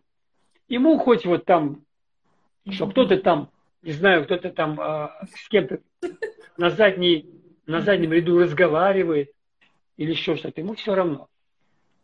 А, и поэтому, когда я стал понимать вот эти вещи, у Кэтрин Кульман у нее было строго. Она запрещала даже детям ходить. Она говорила, чтобы детей даже удаляли. Я думаю, что к определенным служениям определенные требования. Но если вы посмотрите на служение Рэнди Кларка, такой это апостол с мировым именем, Рэнди Кларк, то у него совсем по-другому, нежели у Кэтрин Кульман. То есть мы не должны брать стандарт Кэтрин Кульман, применяя его ко всем собраниям. То есть у Кэтрин Кульман было так, слава богу за Кэтрин Кульман. Но вот у Рэнди Кларка было по-другому. Люди во время собрания, там свободное броуновское движение. Никаких хашеров. Люди танцуют, поклоняются. И при этом на его собраниях, в конце собрания, он говорит, теперь кто исцелился – выходите и свидетельствуйте. И там час-полтора свидетельство Вау. за свидетельство. Вау. Серьезнейшее исцеление. И вопрос, почему Дух Святой-то не обиделся? А потому что я верю, что он не обидится. Если служитель верит, что Бог не обидится, значит так и оно и есть. Оно, оно он не обидится. Аминь, аминь, аминь. И поэтому, если кто-то во время проповеди там что-то сказал, и были такие даже, что мне иногда кто-то возражал с религиозным духом, мне кто-то возражали, пытались меня остановить. И если бы я стушевался, если бы я огорчился, угу. я понимал, именно мое огорчение, угу. оно будет ну, блокировать помазание. Не человек своими словами блокирует, а мое огорчение. Поэтому я отказывал себе праве огорчаться. Я продолжал, как ни в чем не бывало. И в этот же день, когда какая-то, ну, была такая нападка, Угу. Ну, это было вот на пальцах рук пересчитать. Угу. Это было в Хабаровске Угу. И я однажды вспомнил этого человека, а, Денису Орловского, сказал, когда ты был в Хабаровске, Хабаровске это случайно не он тебя там тоже Клевал. Ну, гнал? Да, он говорит, нет, нет, это он, Он, говорит, покаялся, он говорит, хотел тебе при, привет передать и сказать, что он покаялся, изменил свое представление. Думаю, ну вот. Только лет прошло, человек, оказывается, уже покаялся и представление свое изменил обо мне. Здорово. Аллилуйя, ну, Бог вот, живой. Есть, Бог живой. Если вы прибудете в законе свободы, друзья, вы счастливы будете в своем действовании. Потому что свобода предполагает а, свободу делать ошибки. То, что не запрещено, разрешено. Не запрещено перемещаться. Дух Святой никогда не огорчится. Если там кто-то там что-то слух, слух что-то сказал. Он, например, на одна сестра на служении, которое я проводил в Уфе, она, ну, или кушать хотела. Ну, иногда люди с диабетом бывают, да, им нужно по часам кушать. Ну, не знаю, она вроде здоровая. Угу. И она так что-то так достала, так, и, и в рот положила. И вот когда я проповедовал, мой взгляд на нее остановился, она жевала, и она, увидев мой взгляд, она прекратила жевать. И сидит с пищей. Я говорю, слушай, ты зачем это делаешь? Ты можешь свободно кушать. Не, не останавливайся. Зачем? Увидев мой взгляд, ты остановилась. Угу. И мне так смешно стало. Как школа, Как будто да? учени, ученица, знаете, поймал взгляд учителя и не кушает. Да, Я да. говорю, у нас можно, у нас можно кушать. Вот, кстати, такая же свобода царит на служении Рика Джонера. Угу. Он написал книжку «Два дерева в саду». Угу. «Два дерева в саду» – это вообще классика. Угу. Это книга, которая мне вот э, именно дала очень сильный прорыв в свободе. Угу. Я всем советую эту классику прочитать. Угу. «Два дерева в саду» Рика Джонера. Угу. И вот он, по-моему, там он пишет, что а, они дают свободу ну, людям приходить, допустим, и приносить с собой еду, во время служения они прям могут что-нибудь развернуть. Они причем, смотрите, как сделали, они ушли от всех стандартов, от всех стереотипов. Они сидят как в кафе за столами. Как проповедуют, они за столом сидят. Вот есть такие концерты, да? Да. То есть кто-то дает концерт, а люди сидят за столиками, как новогодний Это огонек. вечеря вместе у них получается. Да, что-то кушают там, могут что-то сказать, проповеднику привет передадут. Не, не, они так вот рядами сидят, все на проповедника смотрят, все записывают, как, знаете, вот я смотрел, Ким Чен Ир, Ким Чен Ир что-то говорит, и все плачут. Ким Чен Ир говорит, когда я думаю о стране, то я всегда плачу. И все а, начинают плакать. Они, понимаете, они хотят соответствовать стандартам, желание соответствовать стандартам. Угу. Никогда не подчиняйся Ким Чен Иру. Будь свободен. Дух Святой совсем другой. Аллилуйя. Вот. И сидят, значит, за круглыми столами. И так классно, мне очень понравилось. То есть мне нравится вот эта свобода, которую я однажды видел у Редди Кларка. Угу. Я сказал, Господь, вот я понял, что то, чему меня учили раньше, это все ерунда. Угу. Дух Святой никогда не обижается, он не огорчается, кто-то чихнул, кто-то сказал, да ничего подобного. Если ты поверил, что он не огорчился, то он ну, и не угасит это помазание. Помазание угашается, если мы подумали, что помазание угасилось. Наша вера в угашенное помазание вызывает угашенное помазание, а не сам какой-то там косяк, который человек совершил. Вот и все. Аллилуйя. Поэтому раньше я думал, как Кэтрин Кульман была уязвима. Если ведь кто-то там огорчил Дух Святой, у Кэтрин Кульман помазание терялось. Я не знаю, я, я, я понимаете, сейчас крамольную мысль скажу. А почему бы Кэтрин Кульман могла и не ошибаться? Возможно, она ошибалась. Была бы, относилась бы ко всему поспокойнее, она бы увидела, что на самом деле да. все гораздо проще. Она тоже была, Святой... была результат вот э, своей эпохи, да. отношения. Своей эпохи, да. Да. Но вот Бог вот Христианская среда была определенная. Аминь. Поэтому сегодня вот эти прорывные отношения, что э, стойте в свободе, которую даровал вам Христос, и не подвергайтесь игу рабства. Рабство, рабство а, в отношении требований, которые на вас налагают, которые не прописаны в Новом Завете. Конечно же, вы не должны там а, на собрании говорит, а мне можно, а я вот буду кушать, я буду шуршать, а вы все законники. То есть это глупо было бы с твоей стороны. если какая-то церковь, если какое-то служение, которое ты чувствуешь, оно ограничивает твою свободу, у тебя два варианта. Либо остаться там и продолжать быть при этом счастливым, принося как бы пользу, а, либо уйти, если ты видишь, что там уже ну, твоей свободе поставили ограничения. Лично я однажды так ушел из одной церкви. Я сказал, когда я поговорил с пастором, я сказал, вот скажи, пастор Александр, вот насколько простирается граница твоей власти на меня? Так подумал. Он говорит, ну потом увидишь, говорит. Я не знаю, потом ты увидишь. Я говорю, ладно, хорошо. Просто я понимал, что граница его власти, она не простирается. Он не должен командовать моей жизнью. Пастор не должен командовать жизнью людей, он не должен вторгаться в их личную жизнь. То есть их женить там, бракосочетать. То есть пастора даже до этого доходит. Mm-hmm. Вот. И когда пришло время, а, вдруг он проявил такой контроль, и он сказал, все, мы тебе запрещаем ехать на эту конференцию. Ты уже себе не принадлежишь, он мне сказал. Wow. Это прошло через, уже через два года. Он забыл наш первый разговор, mm-hmm. И я сказал себе, когда я почувствую, что это будет какой-то контроль, я из этой церкви уйду. И когда он сказал, а я уже был тогда региональным лидером, у меня было шесть э, домашних групп, я был, у меня же был дар, и я, он очень дорожил мной, и он уже взял контроль над моей личной свободой, когда я решил поехать на одну конференцию, как раз того же самого Рэнди Кларка, через которого я свободу получил. Видимо, религиозный дух, он все понимал, и не хотел меня пускать.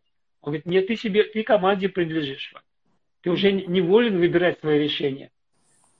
Я промолчал. И это был момент, когда я сказал, все, Господь. Это окончательный разрыв. Это он, ну, как бы он приговор подписал. Ну, как бы он, он вердикт поставил. Да. Он перешел границу, которую не должен был переходить. Я понимал, что я должен оттуда уйти. И я понимал, что уйти из этой церкви не очень просто. Угу.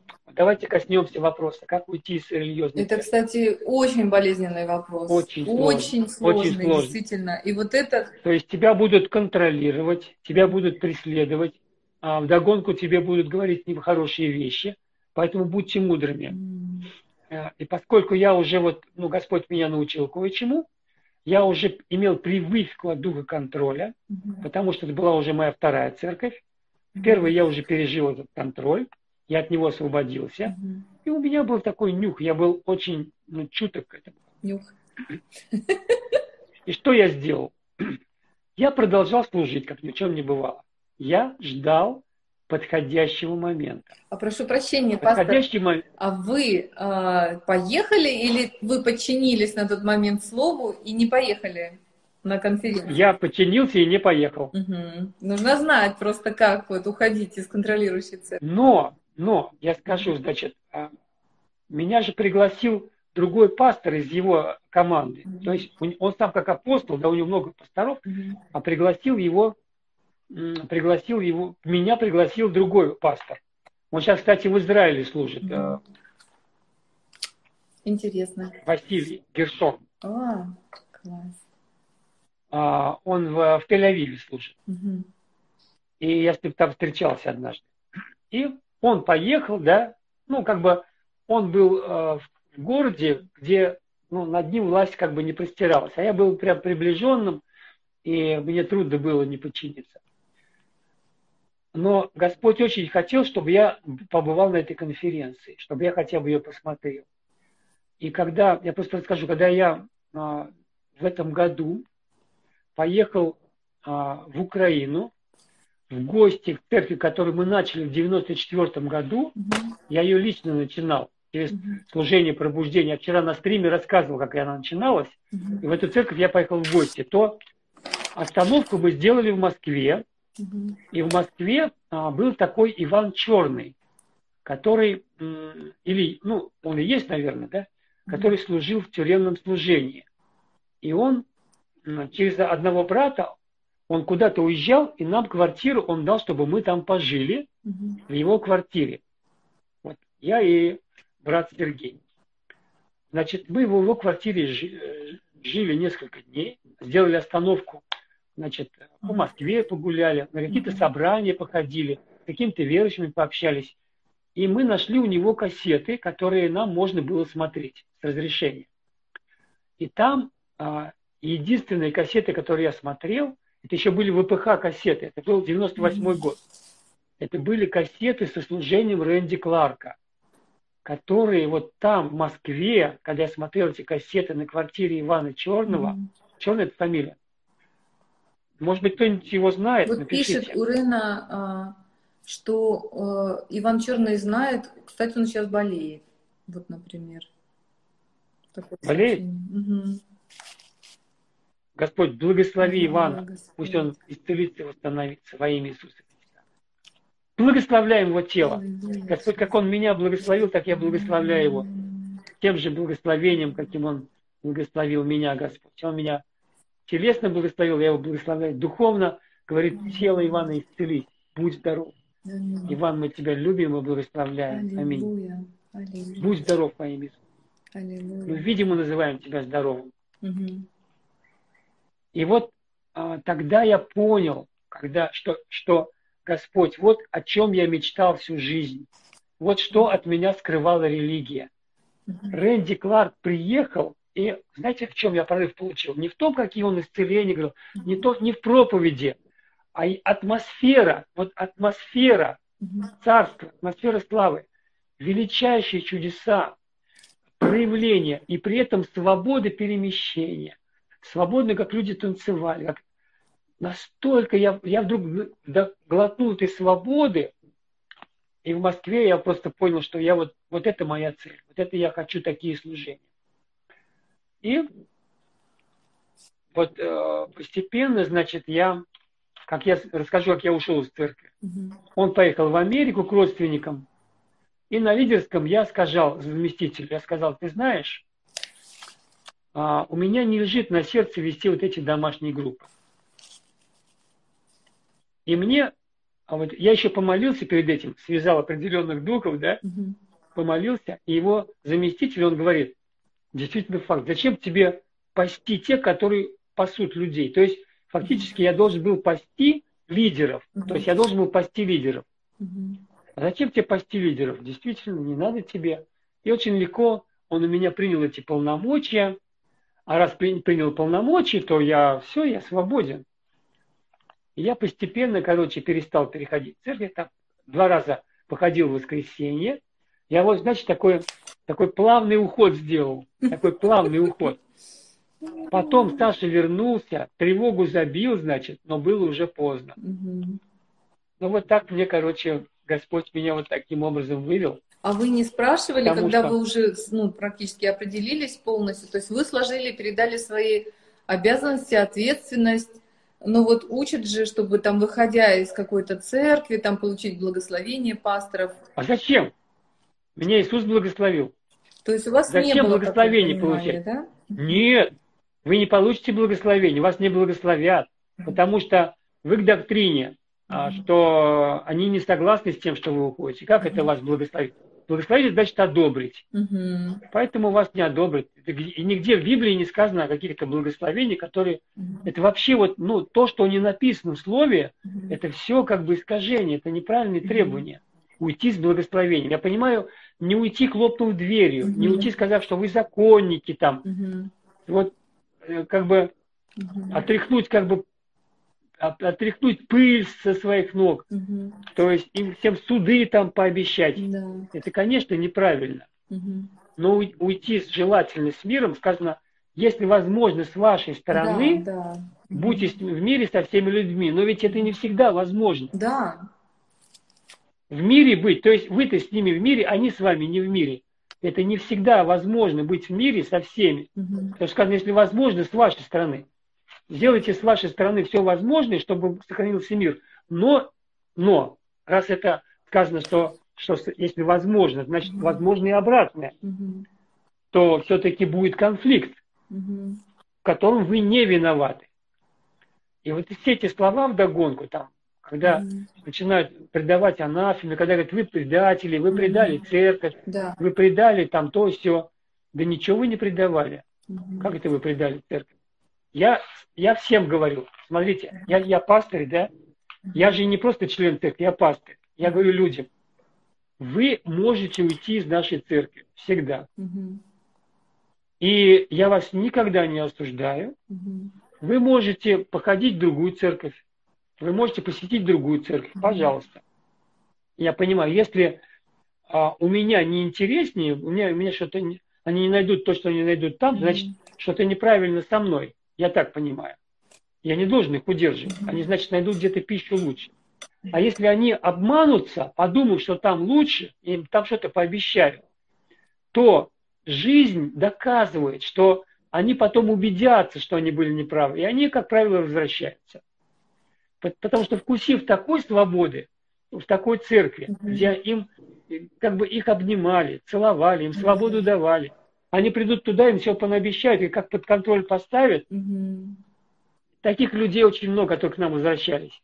Я им не говорю, ну что, вернулась, да, я же тебе говорил, что вернешься.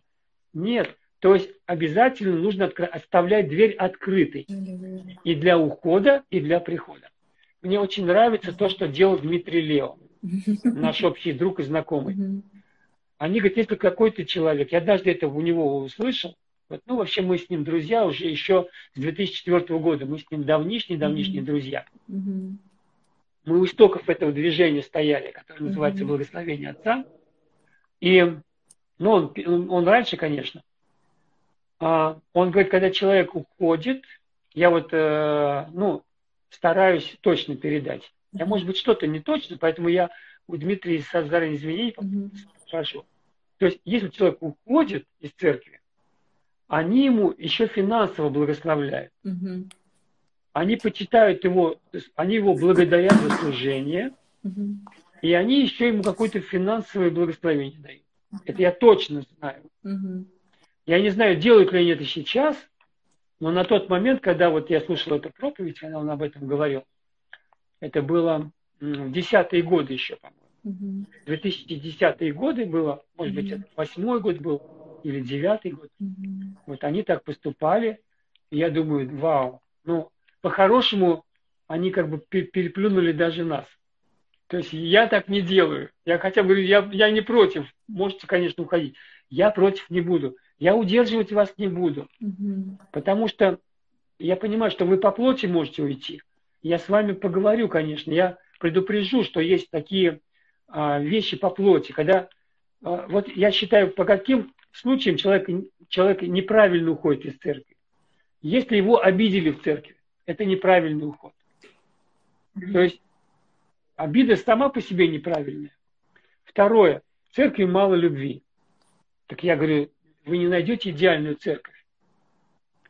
А если мало любви, значит, это для тебя сигнал, что ты это видишь, тогда это значит сигнал, чтобы ты проявлял эту любовь, чтобы ее стало много или ее стало больше. Третье.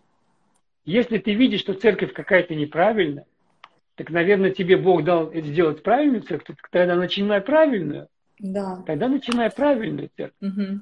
Если говорит, я, я чувствую, что у вас такая не, неправильная ведете. Я говорю, ты такой умный. Тогда это значит не так, как, как ты видишь. И мы посмотрим, как у тебя получится.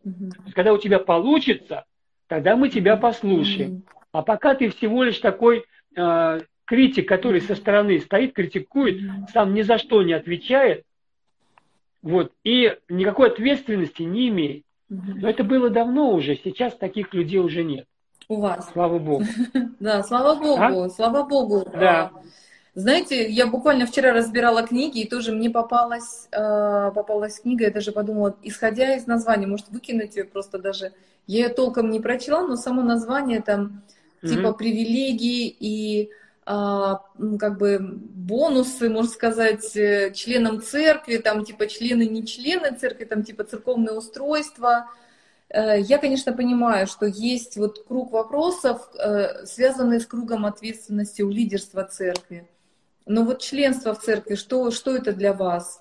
А, как, как это? А, в свое время мне Господь показал, mm-hmm. членство, членство церкви, а, оно, оно все-таки в поместной церкви предполагается. Предполагается.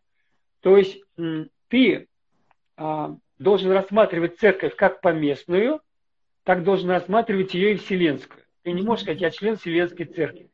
Ты, ты, тебе надлежит быть частью поместной церкви, потому что Господь предусмотрел для нас вот эти вот вертика, а, вот эти вот горизонтальные связи.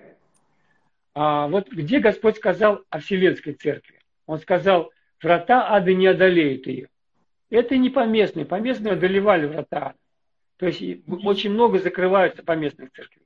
А вот где он сказал, если не послушает церкви, то да будет он грешник и мытарь. Вот здесь уже поместная церковь. Вот, э, то есть Иисус э, как бы и поместную упоминал, и вселенскую упоминал.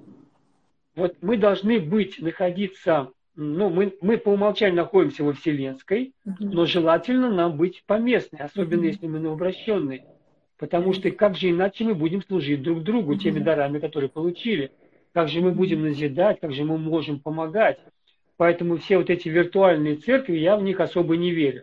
Угу. Такую виртуальную церковь, которую я не верю в виртуальную церковь, интернет, интернет-церковь.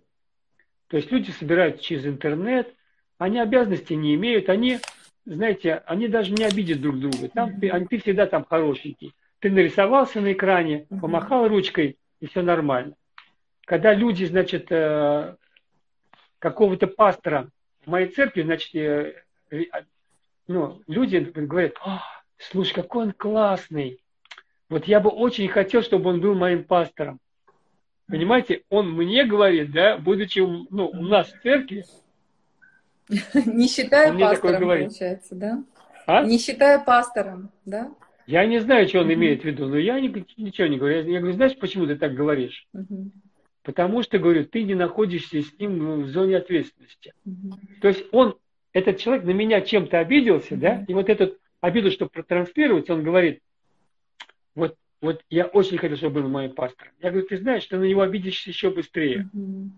Потому что такой мягкий, как я, еще надо поискать. Ну, я что, честно говорю, очень мягкий человек. То есть я с людьми очень мягко.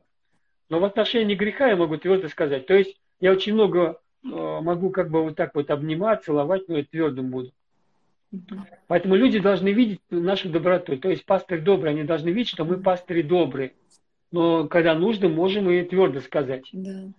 И люди должны знать, что не будите во мне строгого, ну, строгого пастыря. Пастырь может стать строгий. Угу. Ну, не строго, просто говорю, не будите во мне пресвитера, не будите во мне вот этого пастыря.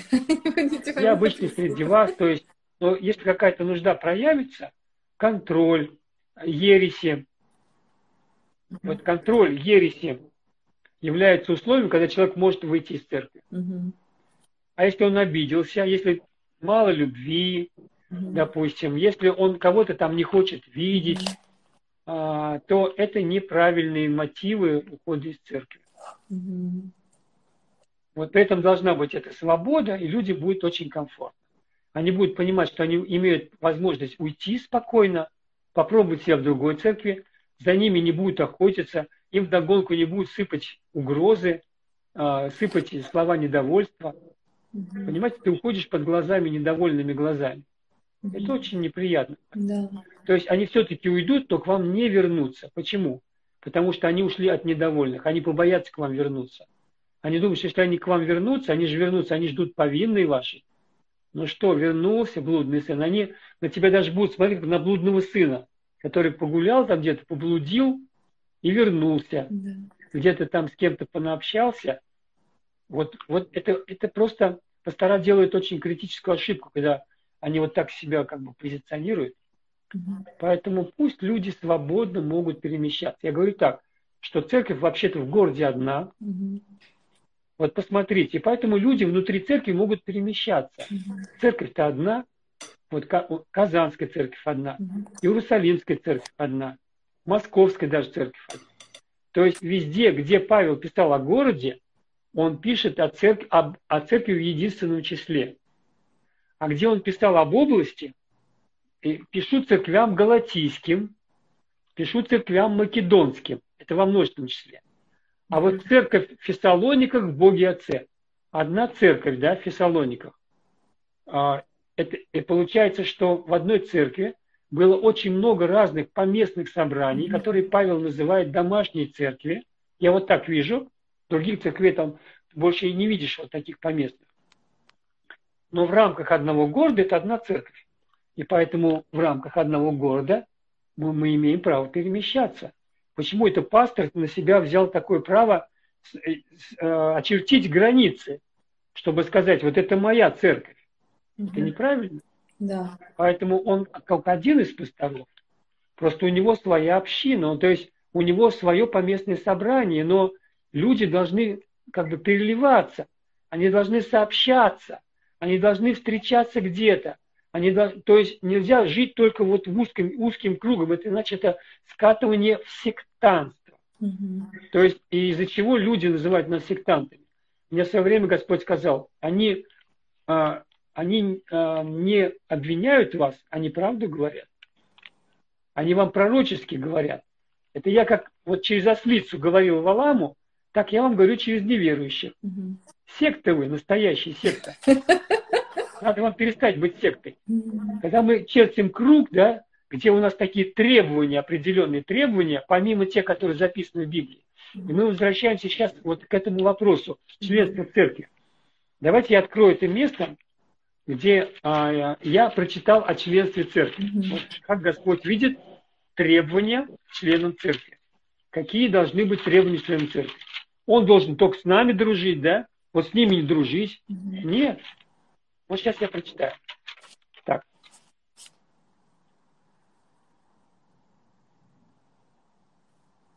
Да, это спасибо, пастор Фаад, за то, что вы так подробно а, объясняете этот вопрос.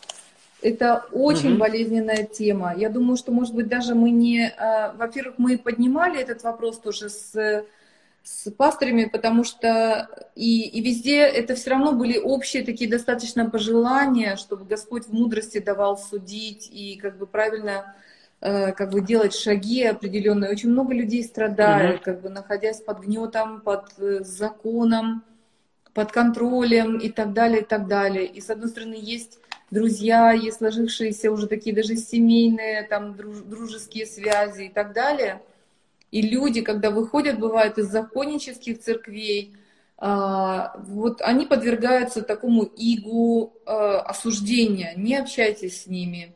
Это проклятые люди, там, мы с ними не в общении, то, кто, то, те, кто с ними общаются, они, Ужасно. они Ужасно. во грехе, как бы это не приветствуется, это запрещается. То есть там уже такой контроль, что а, ну, просто очень-очень-очень серьезно. И люди вот перед тем, чтобы или порвать связь с друзьями, а, или как-то терпеть, скрипев зубы.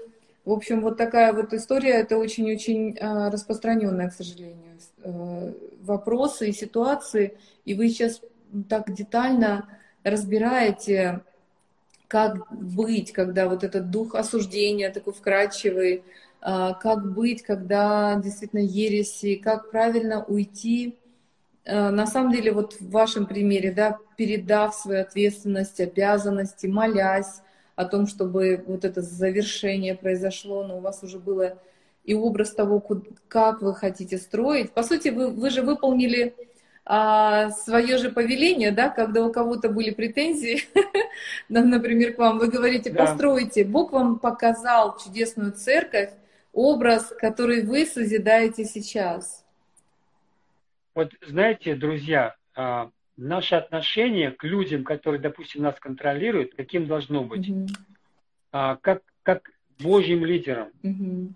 То есть они, они не от дьявола, эти люди. Угу. Эти люди служат Богу. Угу. И в своем, своем де, действовании, угу. да, в каком-то, какой-то части ее, угу. они имеют большую похвалу они имеют привилегии, они имеют какие-то заслуги. Mm-hmm. То есть они взяли на себя какую-то ответственность.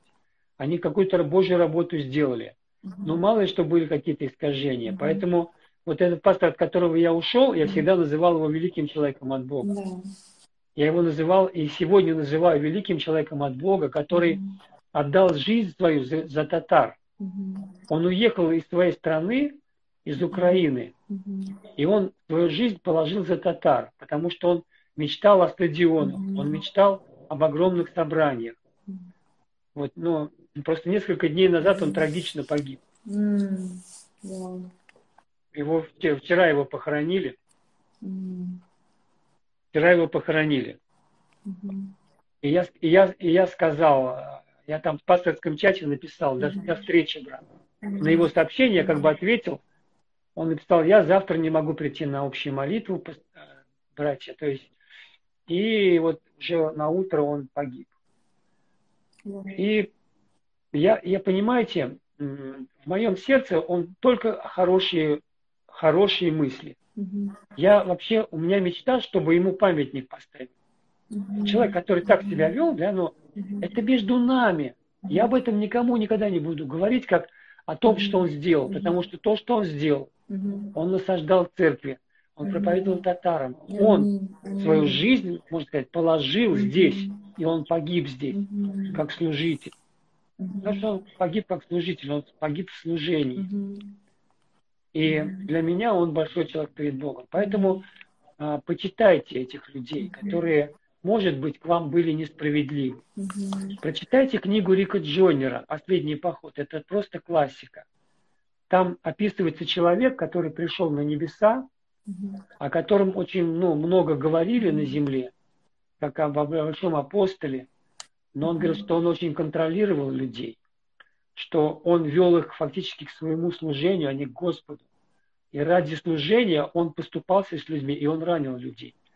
И он попал на небеса как бы из огня.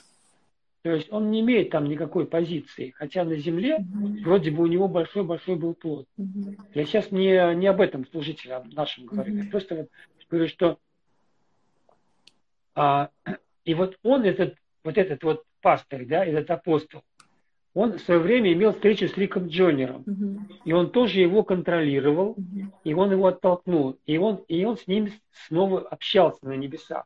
Mm-hmm. Вот. И он говорит, что ты знаешь, говорит, я понимал, что ты был незрелый. Mm-hmm. Я понимал, да, ты был незрелый, но я не имел права с тобой так себя вести. Потому что я должен был, ну, покрыть твои недостатки. Mm-hmm. Ты был, конечно, такой юрчистый, все такое было у тебя. А, ты бурно реагировал, не всегда правильно реагировал на мои слова. Mm-hmm. Но я не должен был делать какие-то далеко идущие выводы, и я не должен был отталкивать тебя из-за этого.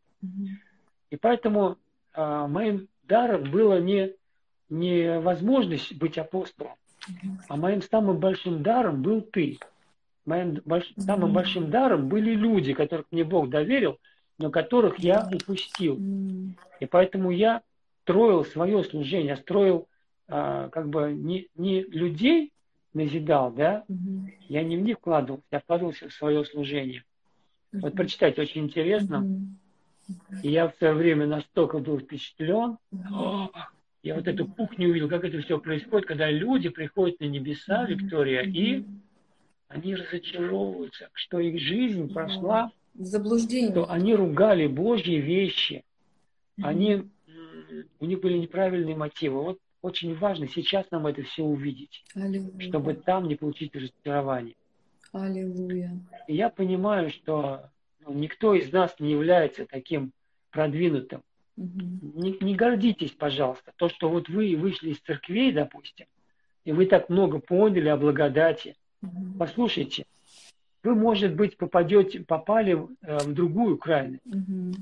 А, не дай Бог, да, угу. крайность какой-то гордости и превозношения, что вы такой благодать. Вот. Мы сегодня уже не будем касаться нашей темы, конечно же, поздно. Но вот эта тема, она, мы стали ее развивать, я думаю, не зря. Это свободы, о благодати, о контроле, о взаимоотношениях в церкви, как уходить в церкви, да. как относиться к людям, которым, которые мы оставили. Пожалуйста, молитесь за них. Подарите своему пастору что-нибудь. Да. Понимаете, я вот э, ну, знаю номер, я перечислю его семье, а я хочу ну, как бы перечислить его семье хорошую сумму. Вот этому пастору, который в свое время, вот, но, но где-то так он, его, как бы, он свое служение, он где-то мне повредил, mm-hmm. потому что его, мне больно было, как mm-hmm. от лидера услышать какие-то такие его слова. Но а, по прошествии нескольких лет mm-hmm. я с ним встретился, и я попросил у него прощения, что я ушел mm-hmm. и все-таки ему ничего не сказал. Mm-hmm. Я по-своему, конечно, правду, да, что mm-hmm. говорить с ним было бесполезно, mm-hmm. потому что ты еще больше ран получишь. Mm-hmm. Поэтому пытаться иногда к некоторому какому-то пастору пойти и поговорить с ним, сказать, что ты уходишь, имейте в виду, вы можете получить рану. Готовьтесь, чтобы благодать вам дала пережить эту встречу. Потому что вас будут виноватить, вас будут как бы чувство вины вызывать у вас. И стыдить вас. Вот. Иногда нужно как чего-то избежать, а, и лучше просто уйти, чем вот такие как бы, разговоры. Я считаю, что это нормально. Э, ну, в общем, я старался по-любому. Вот эти, вот эти люди, которые в свое время даже мне чем-то повредили, я не смотрю то, чем они повредили, потому что Господь это мне восстановил. А вот то, где они меня благословили, вот это я всегда Аминь. буду подчеркивать. Вот это для меня самое важное. Ведь нельзя человека мазать только черной краской. Да. То есть они же Божьи служители. Аминь. То есть поэтому благословляйте, Аминь. любите. И самое лучшее будет сделать подарок. Подарок. Да. Он говорит, любите, благотворите ненавидящим вас, то есть гонящим вас, да? То есть те, которые после вашего ухода еще что-то догонку вам говорят. Аллилуйя. Ну вот, поэтому не думайте о себе как так вот, что вы такие крутые, что вы ушли там, теперь вы такие знающие, они такие последние религиозники. Я не поддерживаю эту, такую точку зрения. Угу. Я, я не, не, не люблю называть людей религиозниками. Виктория, я не люблю. Аллилуйя. Потому что у каждого свой дар, Аминь. у каждого свое призвание, да. у каждого свои ошибки, у каждого свои немощи. Я не могу сказать себе, что я такой крутой. Если о них что-то плохо говорить, тем самым говорю, я такой крутой, у меня уж нет никаких ошибок. Если ты э, считаешь, что у тебя нет никаких ошибок, и тебя не за что как бы, ну, пожурить Иисусу, а я так, так не считаю, потому что Иисус, наверное, каждому может, сказать, вообще-то имею кое-что про, против тебя. Он это каждой церкви сказал. Да. Не было церкви из семи церквей, кому бы он это не сказал. Угу. Поэтому Против кого-то он имеет какие-то вещи. Поэтому смотрим за соринками он промолчит, и бревнами у себя в глазах. Ну, да. ну, пастор хотел поблагодарить вас. Вы сегодня все равно по благодати э, как бы больше Мать отдали, там, чем планировали. Да. Вот, поэтому... Ну, пошло как-то, по... Да. пошла тема. Да, вы, вы как бы абсолютно тоже были свободны в этом. Я хочу попросить mm-hmm. вас все-таки вот совершить молитву тоже благословение. Если Господь будет вести э, в молитве исцеление, мне несколько дней э, писал вот молодой человек, который очень ходатайствует за свою маму. Э, я молилась тоже за нее, но он хотел, чтобы я там по телефону звонила, разговаривала с ними. Вот, э, мама уже как бы не может кушать практически э, из-за онкологии и так далее. Конечно, он очень переживает. Mm-hmm. Разные есть у людей проблемы. Кто-то здесь писал также а позвоночник, э, позвон... боль в позвоночнике и так далее. Вот. вот вам, например, вы хотели прочитать стих из Писания, какие должны быть прихожане. Какие условия, какие условия для членства? Угу. Ну, давайте прочитаем. Давайте, завершим, поставим. Ефесянам 4 глава. Угу. Это то, что мне Господь показал. Условия для членства. Вторая, третий стих. Старайтесь сохранять единство Духа в союзе мира. Угу. Люди говорят, у нас должно быть единство. То есть, а единство у них такой суживающийся круг. Это единство узкого круга где они повязаны общими с какими-то своими обязанностями и ну, круговой порукой такой, церковной, где ты не имеешь права вырваться из этой цепочки. Стараясь сохранять единство, вот единственное единство, о котором говорит Новый Завет. А, смотрите, одно тело, один дух, как вы все призваны к одной надежде, один Господь. У нас что должно быть единое? У нас одно тело Христово, у нас одна и та же вера, одна и та же, надежда, одна и та же надежда, да, и одно и то же крещение, а, один Бог и Отец всех, который над всеми и через всех и во всех нас. Если у нас одно и то же крещение, если у нас одна и та же вера, если у нас один и тот же Отец, вот, эти, вот это условие, что мы а, с вами едины. И никакого других, никаких других условий здесь не должно быть. условие там, как бы, что мы обязаны а, быть верными этой церкви, ну, по, по гроб жизни. Это не условие, это неправильно, это сектантство. Поэтому, да, хорошо быть верным, но никто не ставит таких а, требований. Это не должно быть требований. Это хорошо, ты, ты сам себе вот это видишь, что тебе хорошо быть в этой церкви.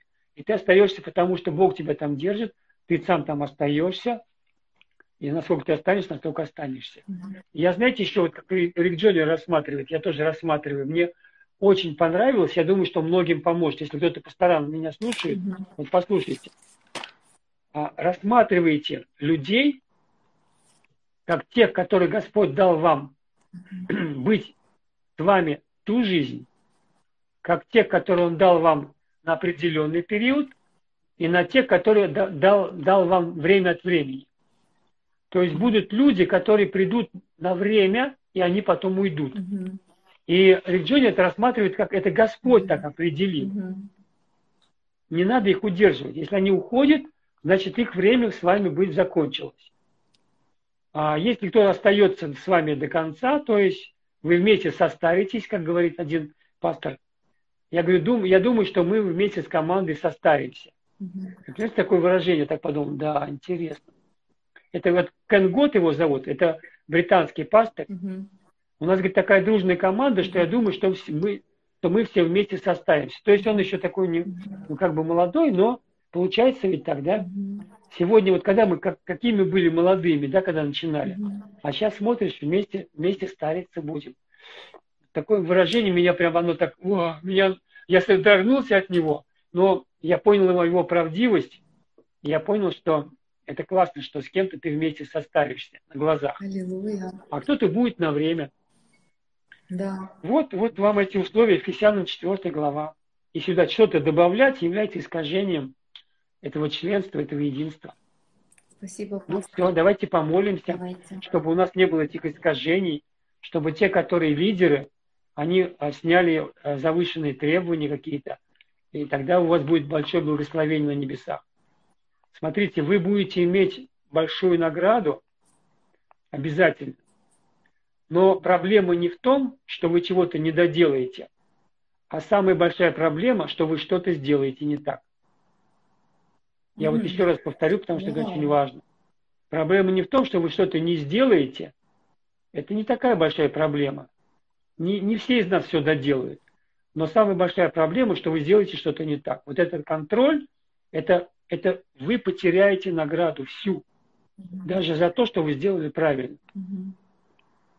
Вот пример этого пастора, который видел Рик Джонни и других людей. А вот пример, допустим, Ильи, такой великий пророк Илья, ему Господь дал три поручения. Помазать Азаилов, царя над Сирией, помазать Иуев, царя над Израилем, и помазать пророка Елисея, сына Сафатова. И, Елисе, и, и, и Илья за свою жизнь из трех поручений Господа он выполнил всего лишь одно. Угу. Он помазал Елисея. Угу. И он не помазал Азаила, царя над Сирией, угу. и не помазал Иуину, царя над Израилем. Но тем не менее, колестицу за ним прислали. Тем не менее, Господь не, не огорчился, то что все остальное, самое главное, он не наломал дров. Самое главное, он не сказил, что то, что он сделал правильно. Поэтому, если ты сделаешь что-то немного, но правильно, будет лучше, чем ты сделаешь много, но неправильно. Угу. Я думаю, вы меня понимаете. Вообще это интересный разрез, э, как бы вот, потому что мы все равно выросли все в теологии, можно сказать, дел, спасения, что если ты не спасешь, угу. то люди будут гореть в аду, ты будешь весь в крови и так далее. И поэтому вот э, не доделать, чем переделать, это прям сложно. Это тоже... Вот. Аллилуйя. И смотрите, когда Илья ушел все-таки, да, а, получается, две трети его призвания сделали как, сделали как раз те, кого он помазал. То есть самое главное, что вот эту первую часть он хорошо все сделал. И в результате Елисей, которого он помазал, он Э, исполнил часть его поручения, помазал, помазал Азаила, а уже ученик Елисея помазал а, Иуя, царя над Израилем. Вот такая была цепочка интересная. Прочитайте, это книга царств, по четвертая книга царств. Она очень, она очень мне нравится, эта книга царств. Там очень много знамений, чудес происходит с Елисеем. Читаешь, как вот такой вау. А может быть, пастор, вот здесь как раз и проявилось благословение пастора, то, что э, из трех э, Илья действительно выбрал как бы начать с ученика, и этот ученик, он действительно стал продолжателем и, и служения Богу, и служения всем, всему Израилю. То есть он получил помазание не ну, как бы локального даже служения, такого небольшого, а он получил служение а, прямо ну, пророка для страны, для царей. Это просто ну, невероятный уровень, это очень сильный уровень. И вот выбор... Его уровень был вдвое выше, чем у его учителя. Да. Он же хотел вдвойне, а в, а в результате мы видим вдвое больше чудес, вдвое больше воскрешенных было. Даже воскрешенных было вдвое больше. То есть второго, второй воскрес уже а, на костях Елисея. Угу. Когда его, его труп уронили на кости Елисея, он воскрес. И количество, и количество чудес, вот если посчитать, кто-то вот сидел специально считал, там ровно в два раза больше. То есть, э, да, действительно, вложиться в ученика, и, он пойдет дальше тебя, это круто. Потому что э, заслуги Елисея, они потом записались и насчет Илии. Угу. Потому что все-таки к Иисусу на гору преображения пришел таки не Елисей, такой крутой помазанник, угу. а он был покруче помазанник, чем Илья. Угу. А все-таки пришел сам Илья, правильно да, же? Да, да. Вот. Аллилуйя. Аллилуйя. Поэтому большое помазание это еще не факт большого человека. Слава Богу. Главное, какой характер у тебя. Аллилуйя. Елисей что он сделал? Он детей проклял. Угу. То есть он, он какие-то вещи ну, допускал неточные, не, не неверные.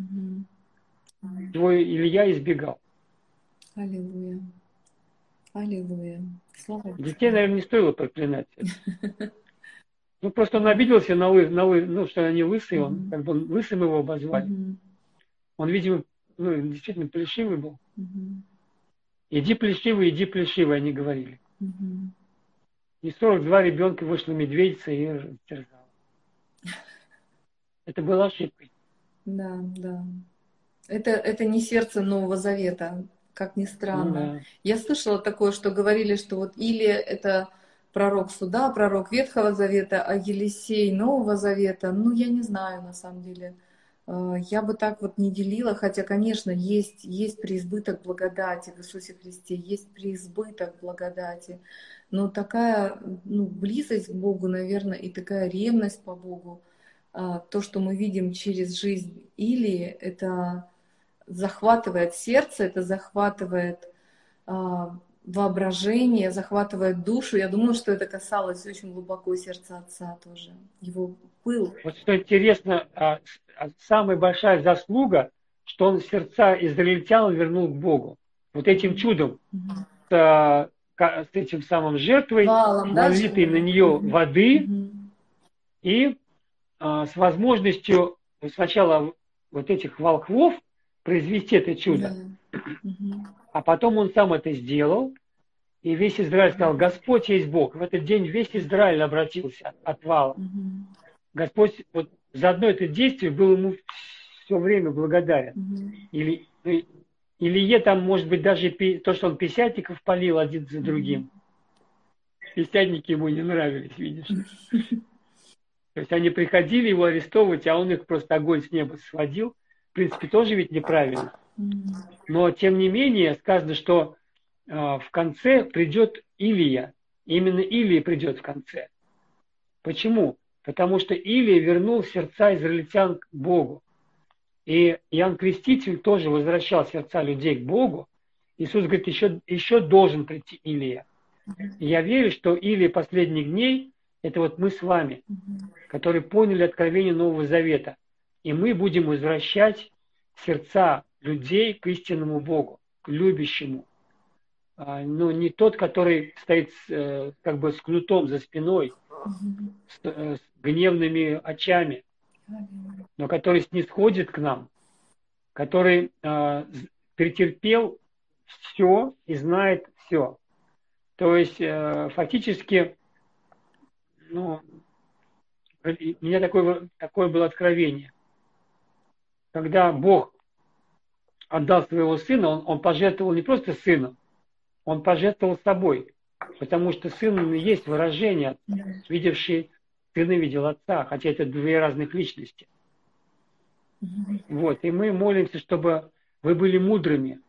Вот те люди, которые вас гнали, а, те люди, которые были ну, несовершенными лидерами, вам не нужно разрыв с ними делать. Если это не произойдет, этот разрыв, тогда сердца этих отцов вернутся, а сердца ваши вернутся к ним я думаю, что в конце, вот э, в последнем поколении продемонстрирует, что вот это поколение из-за того, что их гнало предыдущие, так всегда было. Предыдущие гонят последующие, потому что оно продвигается в откровении.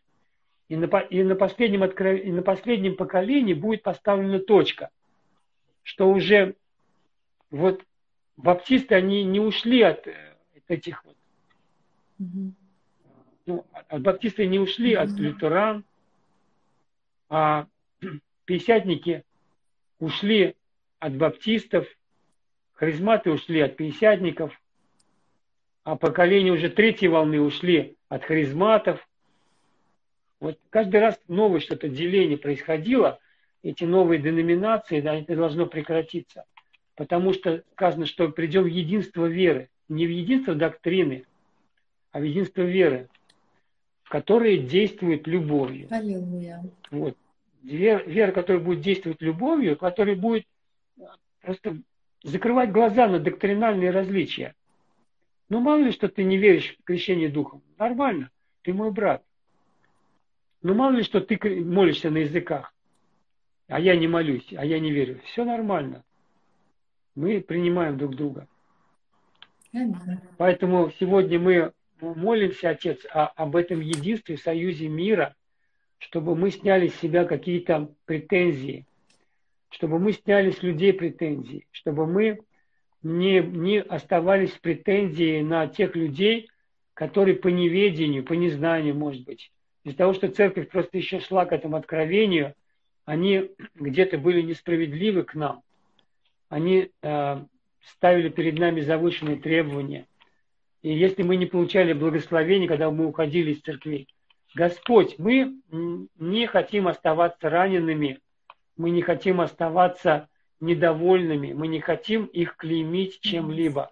Мы остаемся и в страхе Божьем, и мы остаемся в любви Божьей, чтобы сказать, Господь, они тоже твои дети, и они сделали так не потому, что я умнее, они нет, но потому что ты мне дал просто благодать, откровение, то, которое они тоже примут.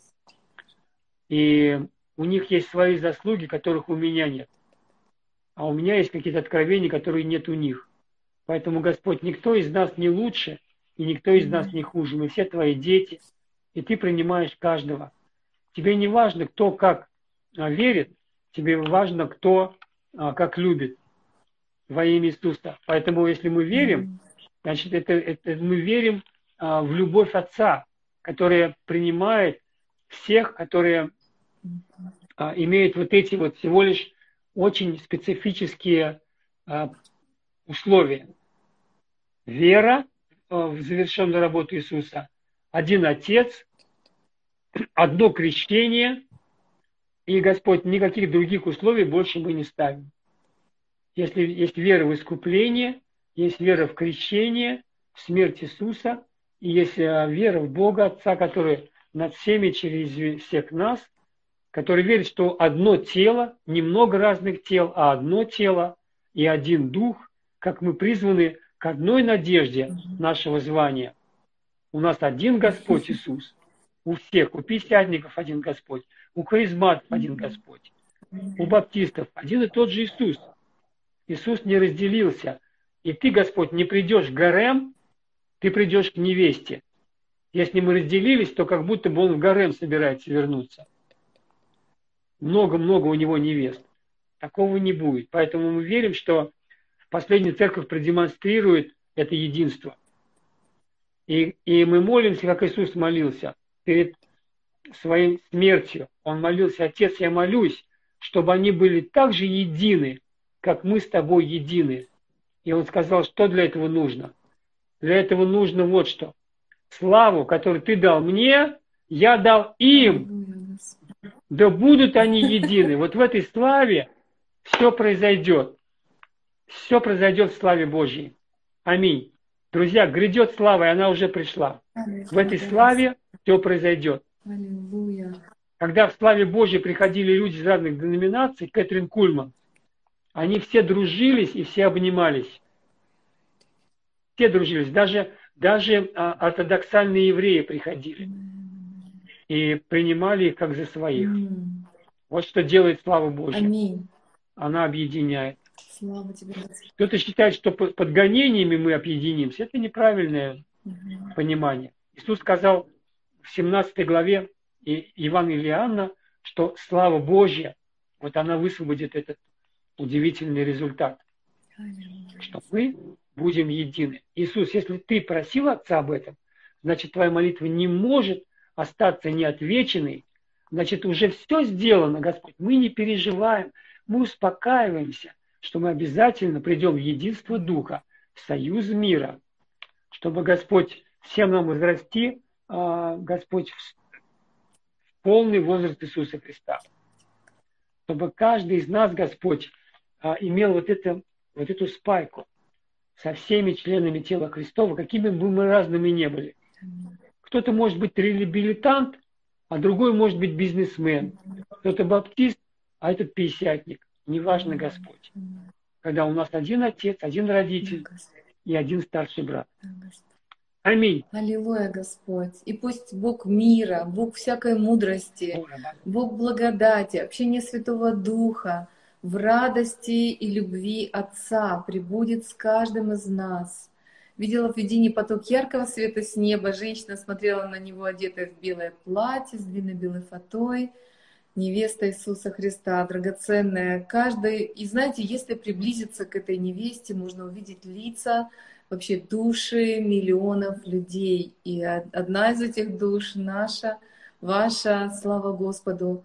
И я также благословляю, чтобы поток исцеления, который течет с престола без остановки, который течет из наших сердец, потому что в наш Иисус Христос, чтобы этот поток исцеления, мира, мудрости, благодати, неразрывного единства с Богом исцелял наши тела драгоценные, те, кому нужно освобождение от аллергии, те, кто говорили о боли в спине, те, кто говорили об а, пневмониях, воспалениях легких. Господи, Ты знаешь все диагнозы, Ты знаешь, у кого-то есть боль, как будто песок в глазах. Во имя Иисуса Христа мы благодарим Тебя, что Ты не мерою даешь духа, Ты не мерою даешь благодати, Ты не мерою даешь исцеление, и пусть народ Божий прибудет в Твоей реке, в Твоем потоке, в Твоей жизни, потоке Твоей жизни – Драгоценные, мы любим, обнимаем вас любовью Христа. Драг... Если есть здесь а, армяне или азербайджанцы, а, давайте просто помолимся, mm-hmm. потому что если армянин живет в Армении, его могут призвать на линию разграничения, он обязан ну, стать под ружье, азербайджанец обязан стать под ружье, и может оказаться так, что два брата, два mm-hmm. самых близких родных брата во Христе, они направят дуло друг на друга. Да не будет такого во имя Иисуса. Поэтому это будет убийственная война, да пусть прекратится Аминь. Отец. Аминь. Поэтому мы просим Тебя. У нас одна сестра в чате, по-моему, Лела Раджабова, она просила молиться. И другая армянка попросила помолиться. Поэтому, если вы здесь армяне есть и азербайджанцы, mm-hmm. давайте мы заявим, что вы едины. Во Христе нет ни армянина, ни азербайджанца, но есть новое творение. Ни иудеи, ни эллина, ни мужчины, ни женщины, как говорит Госп... Э, Новый Завет, послание Галатов. Если нет иудей и эллина, можно продолжать ни азербайджанца, ни армянина, а, а новое творение во Христе. Оно не должно не только стрелять друг друга, оно не должно даже ну, плохое сказать. Поэтому пусть Господь убережет вас от этих вещей во имя Иисуса Христа. Вот я вижу Григорян, да, вот фамилия Григорян, да, это твоя да. сестричка. Аминь, аминь. Да Пусть будет... прямо сейчас, аминь. Господь, прямо сейчас твои ангелы будут высвобождены в Азербайджан, в Армению, в этот, э, как, Арцах или Нагорный да. Карабах. Угу. Пусть там это прекратится, этот, это, Господь, этот конфликт, эти бомбежки. Да. Запрети, Беларусь, Господь, это. Украина, да. Господь да запретит сатане во имя Иисуса Христа. Благодарим Тебя за мир Божий, а благодарим Тебя за то, чтобы но никто не, не называл себя справедливым. Любая война несправедлива, и там нет справедливой стороны. Не принимайте справедливую сторону. Вы там под видом армянина. Братья армяне, послушайте, вы на самом деле под легендой армянина, чтобы продемонстрировать армянам любовь Божью. Азербайджанцы, вы всего лишь под легендой азербайджанца. Как я под видом татарина живу на земле, чтобы приобрести татар, для татар, чтобы стать как татарином, а, будучи э, сам новым человеком во Христе. Поэтому мы благословляем вас увидеть себя этими глазами небесного человека, который выше вот этих конфликтов. Давайте снимите эти претензии, снимите эти национальные претензии. А, я вот не могу закончить эфир, прежде чем я не расскажу одну историю. Я был на Кипре, на Кипре, и я был на турецкой стороне Кипра, и ко, ко мне, потом я был на греческой стороне Кипра. И греческой стороны Кипра, ой, с турецкой стороны Кипра со мной приехал брат Мухаммед. Он вообще пророк, он такой классный брат Мухаммед. Мы с ним в, гор, в горах молились.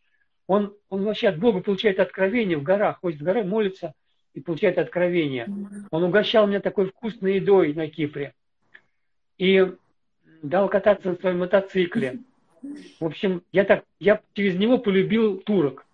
Полюбил турок. И когда мы приехали а, в эту в Никосию, там был один армянин, который привел своего сына. У него какая-то периодическая болезнь есть. Эта периодическая болезнь вызвана а, геноцидом армян в 15 году, Вау. когда турки их, да, то есть у них прям вот подают, передаются по поколениям. То есть в какой-то определенный момент начинает то ли живот болеть, какая-то тревога, какая-то депрессия, вот какой-то набор таких симптомов, и потом это проходит, и с ним это много лет. И я сказал, я, это все коренится в этом геноциде. Они сами не знают, откуда у них эта болезнь, но она идет от этого геноцида. Господь мне показал. А, вот кто, кто из армян тут есть, друзья, напишите, э, поставьте плюсик, кто в курсе этой периодической болезни у армян проявляется. И я тогда сказал, давай ты сегодня простишь турок. Ты простишь турок. Потому что у них такой к туркам, как бы вот, что это такая нация, которая хотела уничтожить их нацию. И я сказал, вот этот Мухаммеду, да, ты давай проси прощения давай, что сидишь? Проси прощения говорит, за свой народ. И он тогда, а, ну по-английски мы общаемся, с ним по-английски общаемся. И он настолько вот это сыграл классно, он, не сыграл, он изобразил этого турка, да, он же турок сам, турок. И он тогда вот схватился за руку этого армянина и говорит, forgive me, please, please, forgive me, то есть такими глазами, пожалуйста, прости меня, прости меня, пожалуйста. И он так сидел на него, он сначала, и в нем такой гнев проявился, в этом армянине. В нем проявился, и он хотел отдернуть эту руку. Я видел вот этот вот а, старый, кор, кор, ну, укоренелый дух, который сидел в нем и передается из поколения. То есть, ну, как, не знаю, как он передается. Не знаю. Да, да. Во всяком случае, о, и он постепенно стал оттаивать. оттаивать. Угу. Он уже стал улыбаться. Потом они стали смеяться. Потом этот, прости меня, уже смеется. Они оба смеются. Я, я тебя прощаю. Я уезжаю. Его отец пишет мне. Два месяца и никаких симптомов. Вау, то есть они два месяца, Всё. да, каждый месяц появлялось, прошло два. И... Каждый там неделю появлялся, уже два месяца все, никаких симптомов. Шло, как закончилось навсегда. Поэтому говорю всем армянам, друзья, простите азербайджанцев, азербайджанцы, простите армян. То есть там еще ведь при распаде Советского Союза эта трагедия была. Многие армяне бежали из Баку, многих убивали, а те в отместку там что-то делали. То есть это чисто братоубийственная война, и только во Христе это есть примирение. Только через Христа. Сегодня думают, Россия нам поможет. Россия придет, миротворцы придут. Придет Иисус, миротворец, только Он поможет окончательно эту, вот эту коренную проблему этих двух наций решить. Да. Аллилуйя. Спасибо, Иисус. Мы благословляем армян, благословляем азербайджанцев, чтобы все э, нашлись в Иисусе Христе, и в нем они нашли это прощение. Старшим братьям нашли э, Господь в его ранах, в его утешении они нашли полное примирение. Во имя Иисуса. Аминь. Ну вот теперь я могу вздохнуть свободно. Я уже свою часть сделал. Я очень рад, что эту часть сделал. Потому что вот у одной женщины ребенок, видите, болеет периодической болезнью. Видите, что mm-hmm. пишет? Да, да. Я первый раз о ней на Кипре услышал. Я врач, да, с 30-летним стажем. Mm-hmm. Вот к своему стыду, признаюсь, я об этой болезни ни разу не слышал. За 30 лет своей практики. Только впервые с ней столкнулся, и сразу же столкнулся с исцелением ее, mm-hmm. чему я очень рад. Это считается, что вообще так трудно, трудно проходит эта болезнь. Аллилуйя. Слава. Там через прощение, через вот такое действие. Аминь. Аминь. Все, ну ладно, будем заканчивать, да? Да, да. Спасибо, дорогой пастор. Спасибо за это общение. Мы будем ждать вас еще в эфирах. Я поняла, что пятница для вас один из самых удобных дней в неделе, да? Да. В следующий раз побольше за исцеление помолимся, да. слово знания побольше. Сегодня вот много было учения. Я думаю, вам это вкусно было. Замечательно. Да, да, драгоценные. Поэтому готовьте, пожалуйста, ваши вопросы тоже заранее к, к эфиру, потому что очень важно, чтобы слово было актуальным, но то, о чем мы говорили, и пастор вот действительно так важно с этими наглядными примерами, как, как это осуществляется вот на практике, в жизни – Спасибо вам огромное за, за, это, за эту mm-hmm. верность Иисусу Христу, за то, что вы избрали Его, за то, что вы постоянно бодрствуете, чтобы очищать свое сердце, пребывать в Иисусе и, и следовать за Его благодатью, которая производит в нас это действие, хотение. Драгоценные, мы любим вас, любовью Иисуса Христа. Мы оставляем вас. Спасибо вам за эти эфиры. Аминь. Замечательные эфиры. Спасибо, драгоценные. У вас есть какое-то помазание, вы прямо объединяете людей, которые ну, э, может быть, имеют где-то разные темпераменты, характеры служения, но вот какое-то есть прям помазание притягательное на этих эфирах. Аллилуйя. Спасибо, пастор Фаат. Принимаем пророческое слово, пусть распространяется исцеляющая Божья благодать через это. Спасибо, угу. спасибо. Аминь. При умножении каждому из нас. С Господом. Всем, всем благословения, друзья.